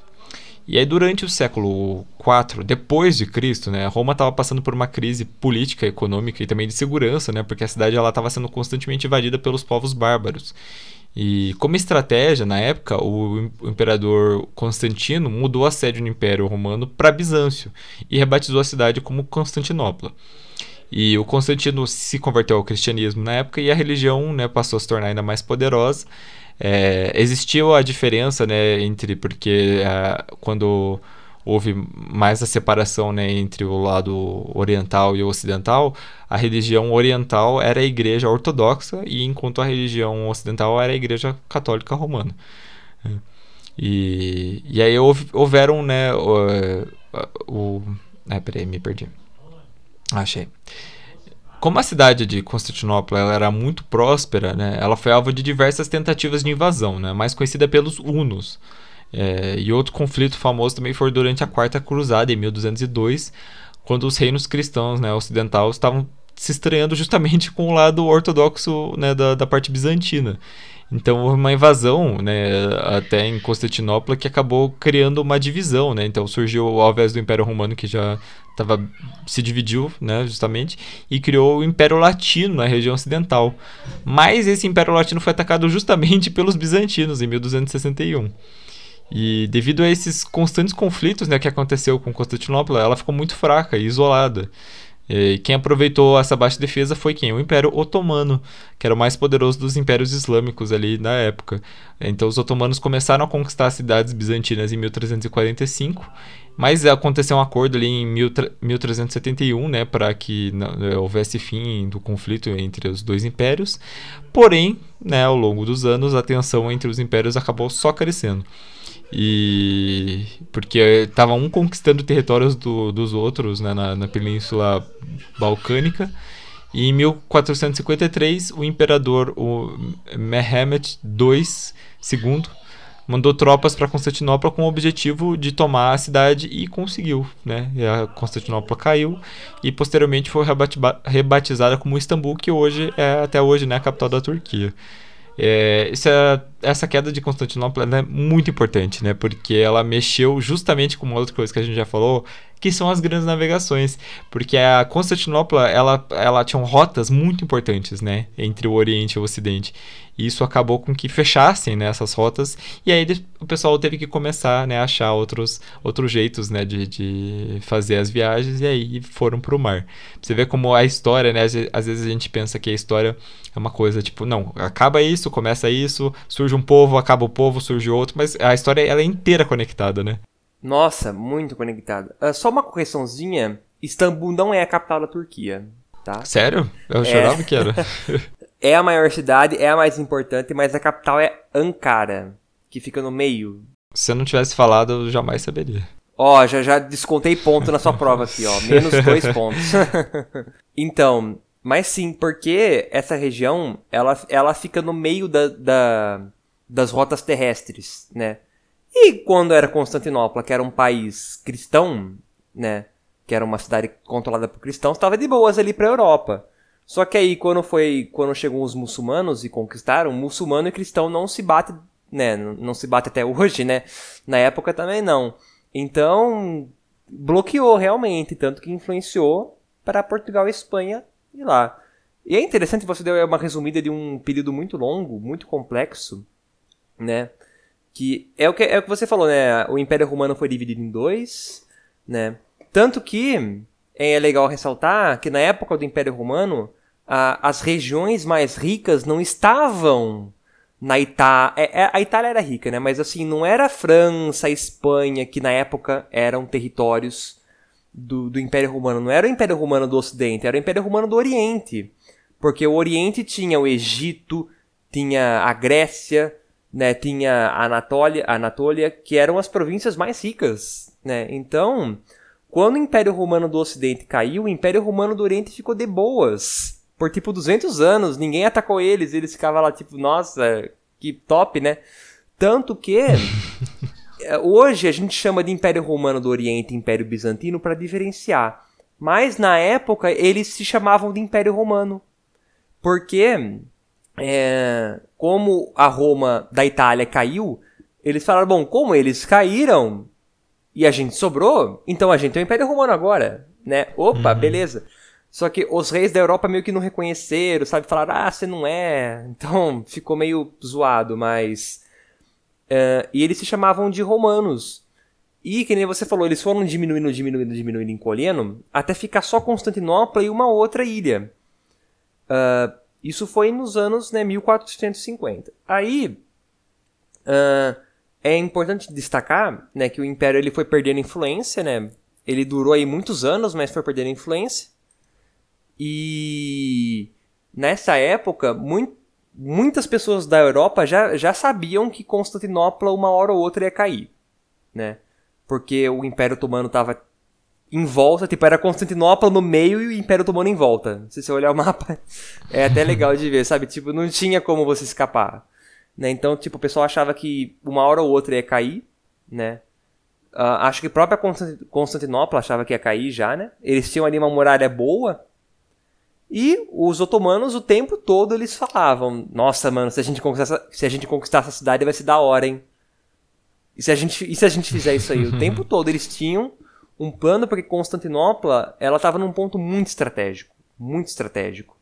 Se vocês olharem o mapa, é que eu tô com o mapa aqui aberto, então eu consigo ver fácil. uh, ela fica numa região que tanto terrestre quanto em termos de mar é muito importante. sabe? É um ponto ali, né? Então, qualquer pessoa que tivesse essa cidade era muito importante, sabia ficar ali um ponto estratégico. Aí eles falaram: não, vamos lá, né?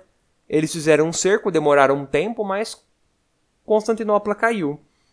E por que, que foi importante, né? Porque assinalam isso como o fim da Idade Média.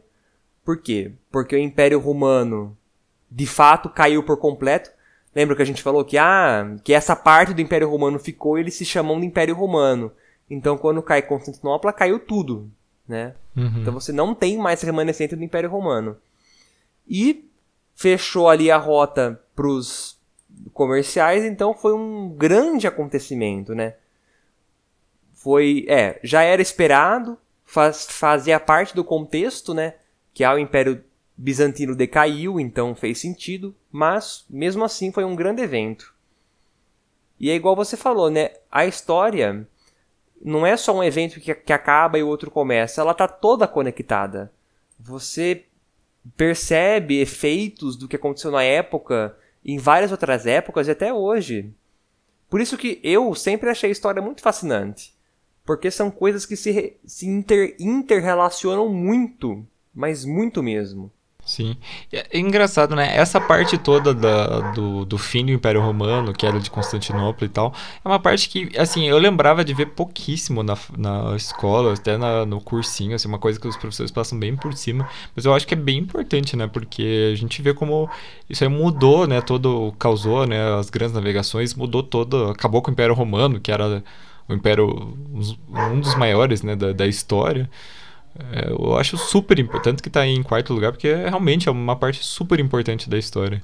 E é importante também para a própria Turquia, né, na forma do Império Otomano, porque com a queda de Constantinopla, o Império Otomano, ele. Império Otomano também é super importante, viu? uh,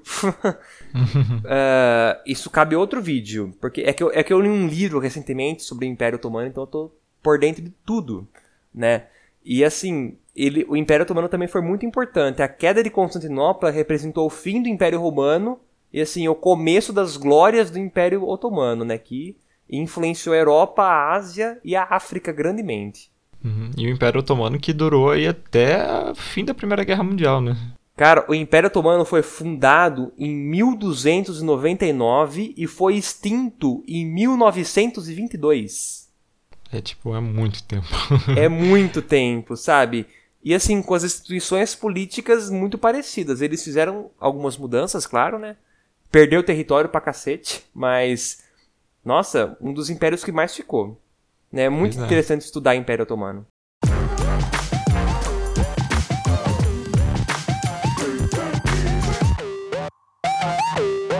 Em terceiro lugar, nós vamos falar sobre a Revolução Francesa, gente. Eu sei, gente, a Revolução Francesa é um período assim enorme, que aconteceu muita coisa, então a gente vai dar uma boa resumida aqui, tá?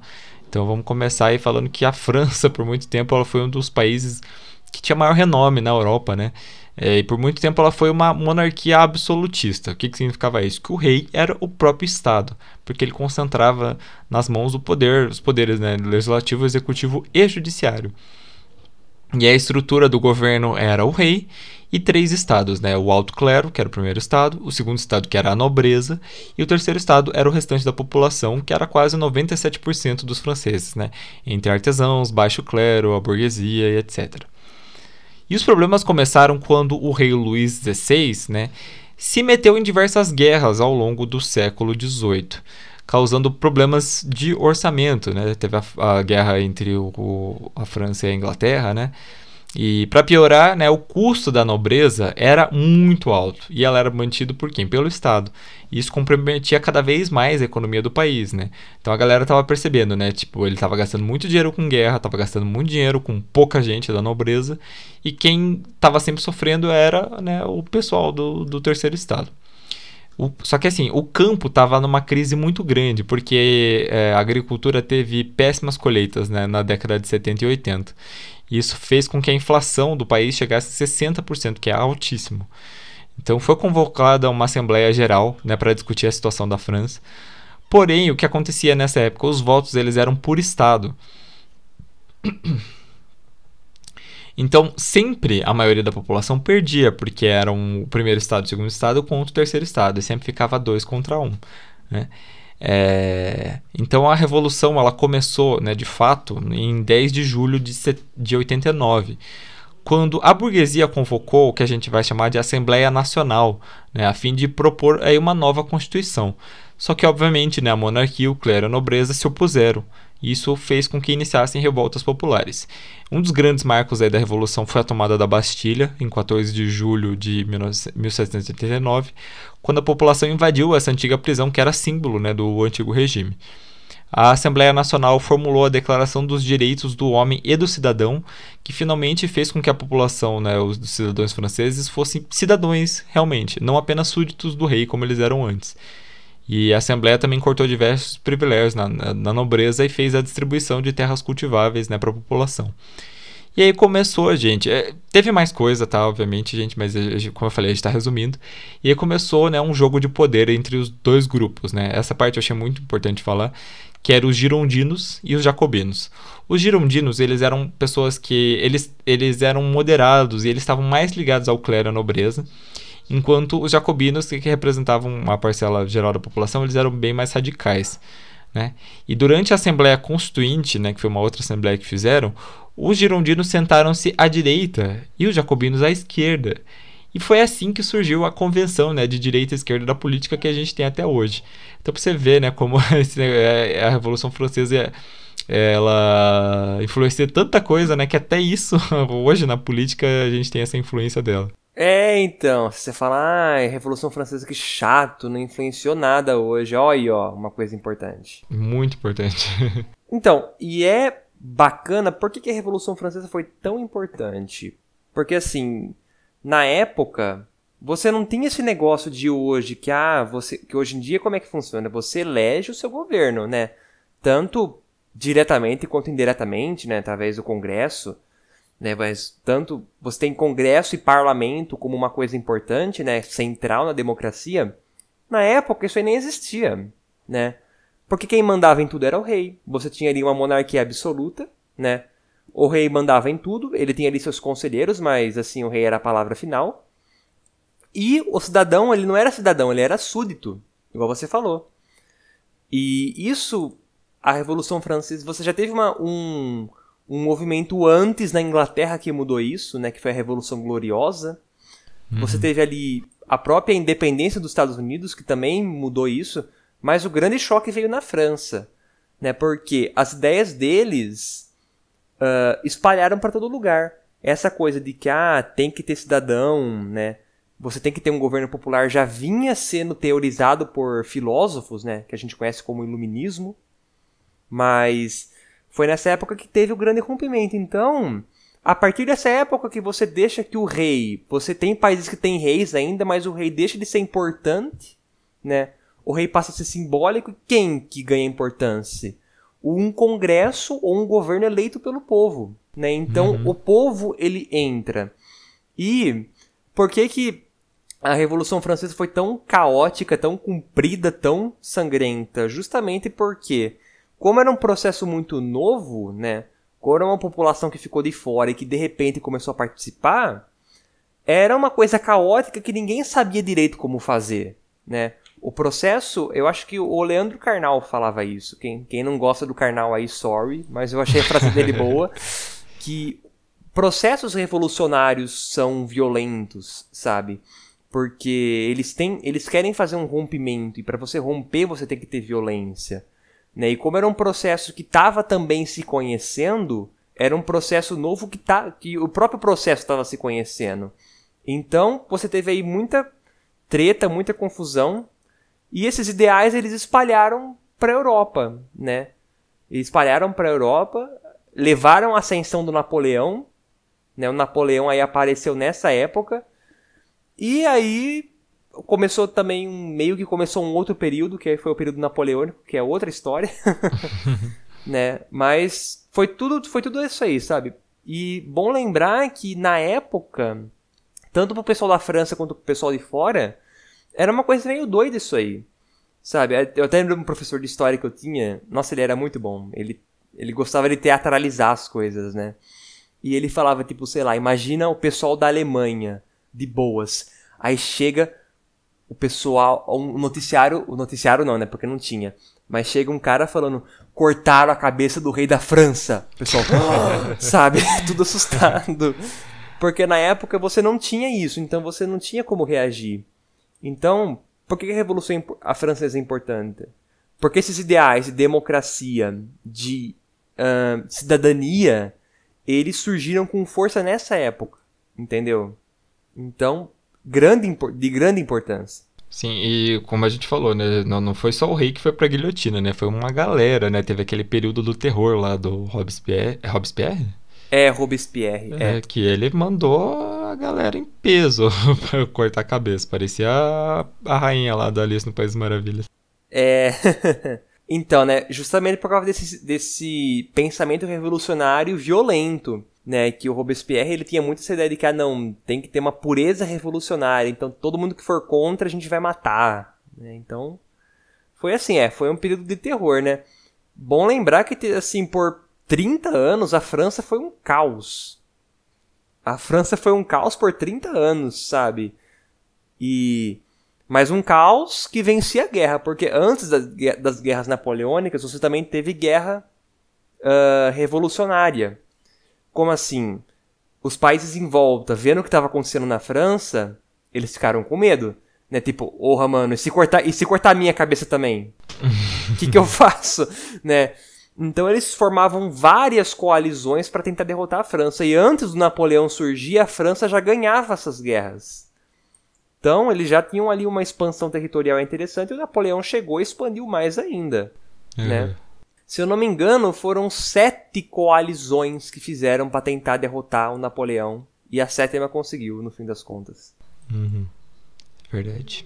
Então é isso, pessoal. Gente, tá uma barulheira aqui onde eu tô gravando, quero pedir desculpa. Tem um cachorro, uma criança, umas pessoas gritando aqui, então vocês estão ouvindo alguma coisa aí, perdão.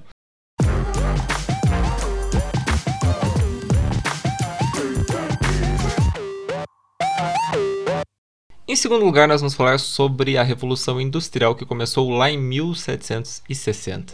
A partir do século XVIII, iniciou na Europa um movimento que revolucionaria né, a forma como as coisas eram feitas. Era o fim do processo artesanal e o início das industrializações. Né. A primeira fase se deu entre 1760 e 1850 e ficou mais limitada à Europa Ocidental, né, principalmente, ali, majoritariamente, na verdade, na Inglaterra. É. Nesse tempo, houve uma série de mudanças econômicas e sociais que possibilitaram né, alguns avanços tecnológicos. Então, a manufatura deu lugar a máquinas simples, né, o aumento da produção aconteceu, né, expandiu o comércio e, por consequência, os lucros né, dos, dos patrões. É, o carvão passou a ser usado como fonte de energia, foi criada a primeira máquina a vapor, a locomotiva, o telégrafo e a indústria têxtil. É, só que assim, né, coisas que vêm para o, para o bem, né, trouxeram algumas consequências ruins. Por exemplo, nessa época havia uma exploração assim absurda do trabalhador. Então as jornadas de trabalho chegavam assim, até 16 horas por dia, né, os salários eram muito baixos e alguns trabalhadores recebiam ainda menos, né, principalmente mulheres e crianças, porque sim, crianças eram empregadas normalmente como adultos naquela época. E também foi nesse período que foi inventada, por exemplo, gente, a greve. Ela que foi responsável por conseguir né, diversas mudanças, né, como uma jornada de trabalho de, por exemplo, 10 horas e, uma e a represtação trabalhista no parlamento inglês.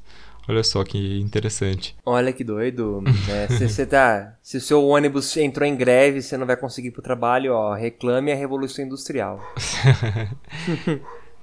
é, a segunda fase aí durou mais ou menos até a Segunda Guerra Mundial com diversos avanços tecnológicos, né? E foi quando essa revolução realmente foi para outros países, né? Principalmente Estados Unidos, Japão, Alemanha e França.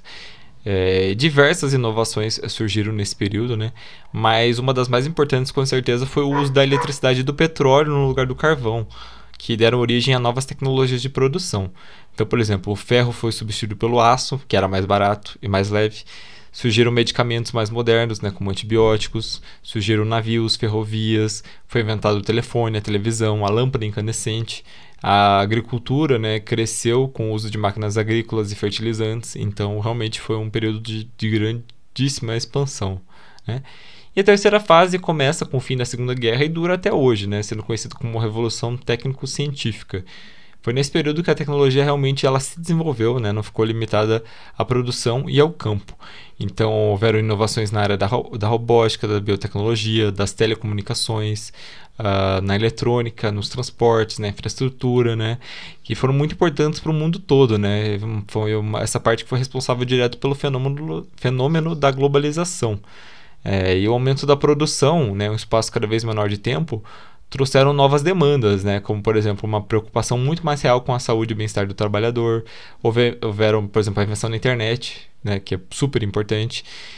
É, e as cidades cada vez maior demandavam cada vez mais recursos e também né, surgiram alguns probleminhas, né? Por exemplo, o êxodo rural, já que, uh, é o, pessoal do campo vem para a cidade.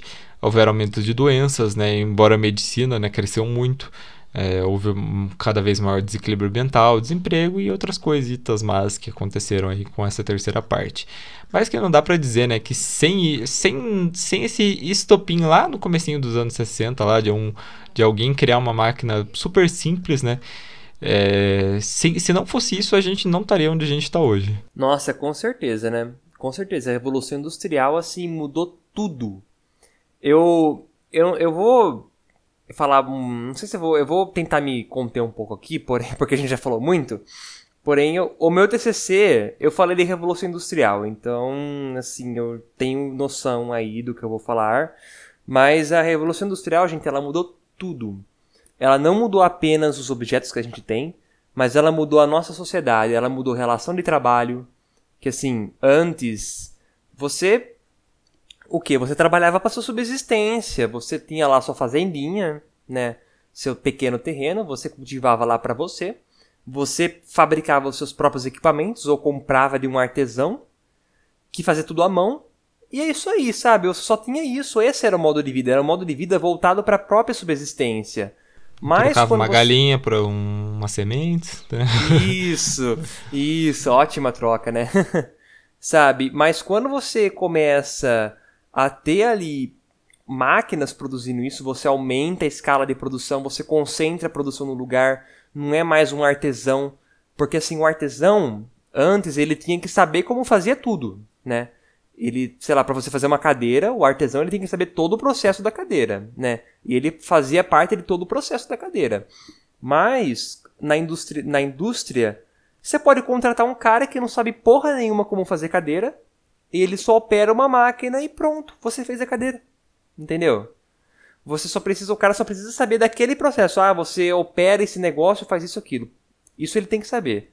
Mas a cadeira sai sem ele ter o expertise, entendeu? E isso aí muda tudo. Cara, isso aí muda tudo. Você cria fábrica, você cria a noção de você ter um emprego, né? E que nem você falou, na época o emprego não era. Já pegava um pouco essa coisa antigamente que ah, você não tinha essa noção de trabalho, né? De, de direito trabalhista. Então, os caras assim, trabalhavam de sol a sol, cara. Trabalhava de sol a sol. Criança trabalhava. Tanto que quem indústria têxtil adorava contratar criança porque elas iam embaixo da máquina pegar tufo de, de algodão que caiu. E elas conseguiam entrar embaixo. E Bom, para elas era ótimo, né? Para pro, os empresários que eram donos, né? Mas aí a criança perdia braço, morria. É, e... Zero segurança, né? É, e era de boas, né? Tanto que foi a industrialização que estimulou o, o movimentos civis em busca de mais direitos, em busca de, uh, de salários melhores, estimulou a criação do marxismo, né? Então, se você é super anti-marxista, joga o seu celular fora, fruto da Revolução Industrial, que ele é a causa. Na brincadeira, é brincadeira, eu não sou tão extremo assim. Mas, para vocês verem que foi importante, sabe? Foi uma coisa muito importante, porque mudou o jeito que a gente vive, o jeito que a gente pensa, o jeito que a gente trabalha, tudo. Com certeza. Eu nem vou falar muito porque eu já falei bastante. Mas é que, tipo, é o que eu falei, né? Sem essas grandes invenções aí, sem o cara tivesse começado lá atrás, e sem esses períodos, né? Sem as guerras, né? A gente falou da Segunda Guerra, e novamente a guerra tá presente, né? Como uma coisa que ajudou, né? De uma forma triste, mas ajudou a inventar diversas coisas. É, e sem essa terceira revolução, sem a internet, sem a luz, né? Imagina a gente vivendo como a gente estaria vivendo hoje, né? Ia ser aquela coisa é, feudalista, né? Que a gente já tá vivendo, acho que até hoje, é. se duvidasse. É, então. E é bacana que você citou assim em fases, porque essas, essas coisas vieram tudo muito devagar. Sabe? Porque, por exemplo, quando você criou a máquina a vapor, ela não era um motor que fazia tudo super rapidinho. Ela era meio lenta, sabe? Gastava muito carvão, gastava água, ela era barulhenta. Uhum. Porque, na verdade, o que, que é esse motor a vapor? Ele é um carvão que você queima, ele esquenta a água e a água ela move um pistão. e esse pistão ele empurra as coisas, sabe? Então, dependendo do que você encaixa ali, ele pode empurrar e voltar, ele pode fazer roda girar, sabe? É isso uhum. que é. Então, por exemplo, as máquinas primeiras elas faziam uma roda girar e você engatava nessa roda coisas. Né? Então, sei lá, você engatava um tear, você engatava ali o que, que você quisesse engatar. Então não dava para fazer muito com isso aí, né? Tipo, não era, nossa, inventei um carro, né? Era, era um troço grande. Então as coisas foram surgindo devagar, né? Mas, para uma época que você não tinha porra nenhuma disso, você fazia tudo na mão, você ter ali uma máquina que faz uma roda girar, que você consegue engatar um negócio nele, já é excepcional, né? Uhum. As coisas foram surgindo a partir disso aí. Sim. Eu lembrei. gente, nada a ver, nada a ver com o que a gente tá falando. Mas eu lembrei, a gente falou de agricultura e tal, eu lembrei daquela página Máquinas Agrícolas do Facebook, você lembra, você lembra dela? Que que é isso? não lembro. O pessoal po postava foto de máquinas agrícolas com umas mensagens motivacional, assim, sabe? Tipo, os trator com aquelas mensagens de bom dia, era engraçado. Mas enfim, te... gente, não tem nada a ver com o que a gente tá falando, que eu lembrei, por algum motivo eu lembrei disso. Oh, mas eu vou procurar essa página depois. Vamos ver se ela ainda existe.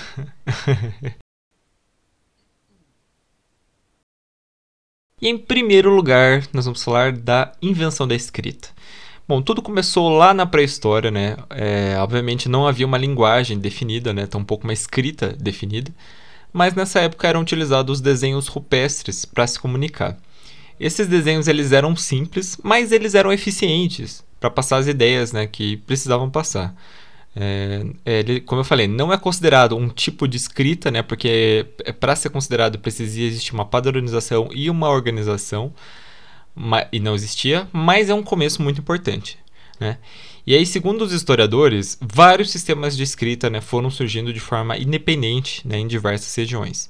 Então a gente vai falar aqui agora das mais conhecidas né, e que são as mais importantes. É, na Mesopotâmia, né, que é considerado um dos primeiros, o povo sumério desenvolveu a escrita por volta de 4000 a.C. Eles utilizavam símbolos em placas de barro. Né? Esse método de escrita é chamado cuneiforme.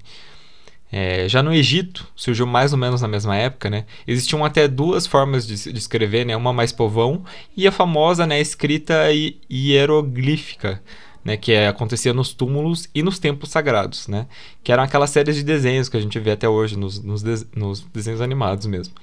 É, eles também usavam um tipo de papel, né, que eram feitas de uma planta, a planta se chamava papiro e o papel, né, ficou conhecido como papiro também. E a escrita no Egito ela era tão importante né, para a sociedade egípcia que existe um especialista, né, somente escrita, que são os escrivães que existem aí até hoje, né? Existe a profissão de, de escrivão.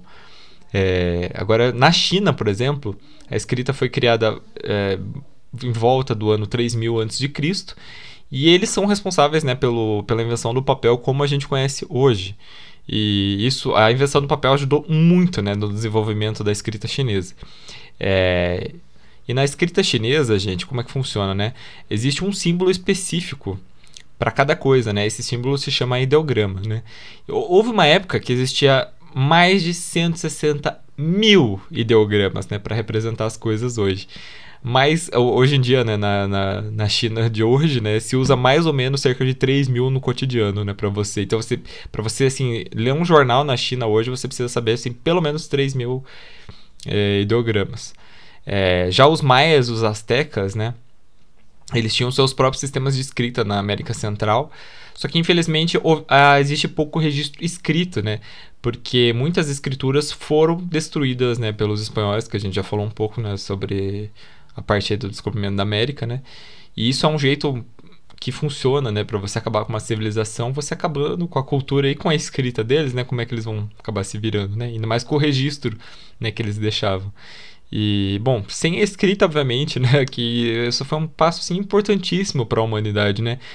Provavelmente sem escrita não existiria a própria história, né, porque foi através dos registros que a gente conseguiu né, passar e, e, conseguiu deixar claro muitas coisas que aconteceram, né? Porque senão seria apenas histórias, né, que passariam de pessoa para pessoa e uma hora isso ia se perder ou ia virar uma coisa muito diferente, né, do que aconteceu. Então a gente aí não é, é impossível, né, falar, não falar de história sem falar da invenção da escrita, como ela é importante, né, para tudo isso que a gente falou até agora. Nossa, sim, sim, muito, muito. Porque a escrita é como uma comunidade, ela passa informação para as pessoas futuras, sabe? Então antes você tinha apenas a tradição oral, mas a tradição oral ela se modifica, ela muda, ela se perde, né? Porque a tradição oral, se a pessoa que está passando ela morre, já era, né? Sim, exatamente. se é só uma pessoa passando. Mas aí o texto, você, você tem aí uma evidência sólida, uma evidência que vive anos, né? Que você consegue passar ali para mais pessoas, que consegue ali ser transportado. É uma coisa assim. Realmente, o pessoal fala que a escrita ela é um assim um marco importante no desenvolvimento de uma, de uma civilização. É como você passa né, de uma civilização ali arcaica para uma coisa mais desenvolvida. Porque você tem uhum. como se comunicar, você tem como passar essas informações. Sim, com certeza. Informações, conhecimentos também, né? E é bacana, você citou os. os como é que é o nome do, do símbolo chinês mesmo? Esqueci. Os ideogramas? Ideogramas chineses. Uma vez eu vi um esqueminha na internet que é como que os ideogramas surgiram. Então, por exemplo, o símbolo de fogo, na verdade, ele surgiu de um desenho de uma fogueirinha. Aí assim, com o tempo, você vai tentando simplificar esse desenho, aí ele vira um ideograma. Aí eu falei, olha que interessante, sabe? Eu não sei se foi exatamente assim, né? Mas foi muito interessante pensar, sabe, que ah, que foi um desenho, um desenho, né, que veio lá das épocas antigas, né, ainda, uhum. como que as pessoas se comunicavam com desenhos, e ele foi se transformando em palavras. Isso, é, isso é muito legal, né? Muito legal. E gente, já que a gente está falando da China, falar uma coisa, eu não tenho muito embasamento para falar, porque eu não sou professor nem de chinês, nem de japonês, é, nem de coreano. Mas uma vez eu fui pesquisar, né, qual é a diferença entre a escrita né, japonesa, chinesa, coreana e tal. E é um cara, nossa, tinha um, se eu achar eu vou, eu deixo para vocês na descrição. Era um cara explicando assim muito bem a diferença entre toda a parte, né, da gramatical, a parte de fonética e tal das, das três línguas, né? E, meu, elas são muito diferentes, assim. Então ele estava falando que, por exemplo, né, a gramática chinesa, né, a gente olha, tipo, a gente olha o ideograma, né, a escrita chinesa é, é super complicada, né? Você tem que saber 3 mil ideogramas, né, para saber conseguir sobreviver na China, basicamente. Mas, em compensação, a gramática deles é muito fácil. Tipo, eles não têm diversas regras que a gente tem. Por exemplo, é, uma, por exemplo, eles não têm as questões de nacionalidade, né? Então você não fala que a pessoa é brasileira, você só usa o ideograma pessoa e Brasil. Isso quer dizer que a pessoa é brasileira, né? E tem várias outras simplificações nesse sentido e que já é mais diferente do Japão, já é diferente da Coreia, né? Os ideogramas coreanos. Eu não sei se. Não, desculpa se estiver falando besteira, eu não sei se chama ideograma na Coreia, mas quero dizer que as, o alfabeto coreano, né? É bem mais simplificado do que o chinês, que é bem mais difícil, né? E o japonês está ali no meio termo. Então, eu acho muito interessante, né? As, as línguas orientais são uma coisa que me fascinam bastante. Eu não sei nada, não sei falar nada, mas eu acho. Mas elas me fascinam do mesmo jeito. É, eu também também me fascina bastante. Uma vez eu tentei aprender mandarim, não consegui. Difícil pra caramba. Mas vou ensinar para vocês uma técnica que eu uso para diferenciar. Se você olha para esses é, essas letras e acham que é tudo igual, tem um meio, tem uma maneira de diferenciar. O chinês é a mais complicadinha, é o que tem mais desenho, né? O mandarim é o que tem mais desenho. O japonês é como se fosse uma versão do mandarim, só que com menos desenhos, ou seja, os símbolos eles têm menos riscos. E o coreano ele tem círculos. Se você for pegar a língua coreana, ele tem. A escrita tem muitos círculos. Sabe? É círculo e tracinho, círculo e tracinho. Então, E você consegue diferenciar. É, é isso, é assim que eu diferencio as três línguas. É, eu não sei se é certo, né? Sei lá, se um professor de letras aí vai falar, vou matar esse desgraçado, né? Mas é o jeito que eu consegui diferenciar, né? Que o, o, o mandarim ele tem a letra mais complexa, o, o japonês é um pouco mais simples e o coreano ele usa essas bolinhas. Uhum. Eu também tenho um método para para ver qual que é qual. Se chama Google Tradutor. Você joga lá o texto, ele vai dizer se esse aqui é coreano, esse aqui é japonês. É bem mais fácil. Vamos usar a Revolução Industrial, né? O item 2, para. É. a nosso favor, eu sou a favor. É, exatamente. Olha, muito bom. Mas é, nossa, realmente, muito, muito interessante tudo isso. Ah, tudo que a gente discutiu aqui, todos os eventos que a gente discutiu aqui, do, do décimo ao segundo lugar, nada seria possível sem o primeiro lugar.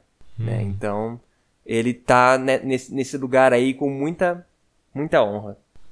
Exatamente. Uhum. Então é isso, gente. Mas antes da gente terminar o nosso podcast, vamos para o nosso Vale Indica.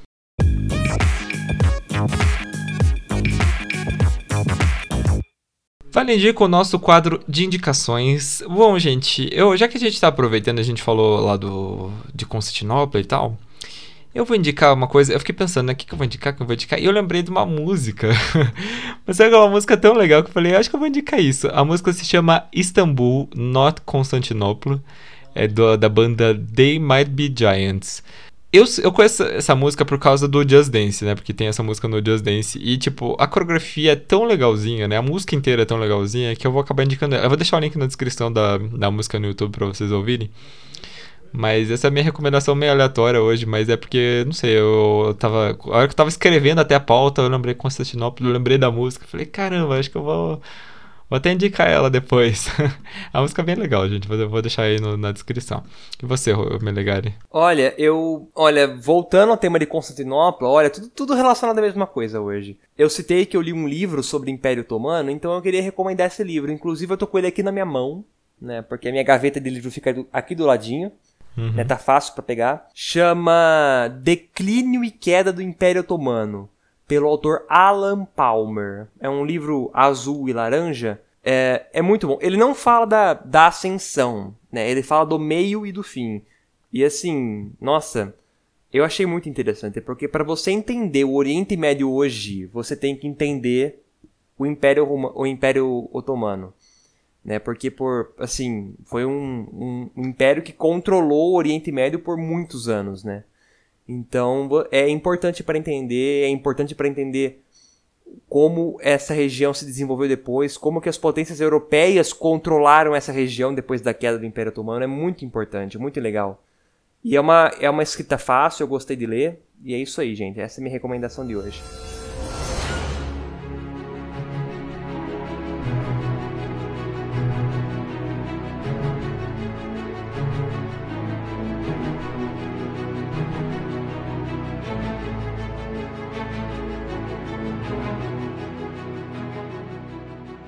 Então é isso, gente. Quero agradecer aí o Melegari. Ficamos aqui duas horas falando sobre história. Pois quem é. Go quem gosta de episódio longo aí vai, vai gostar. É, então aí sigam a gente nas redes sociais, né? Tudo, tudo, que eu falo no final dos episódios, né? Sigam a gente nas redes sociais, nas minhas redes, nas do Melegari, nas, na rede do podcast principalmente, né? Que é lá que a gente publica as coisas.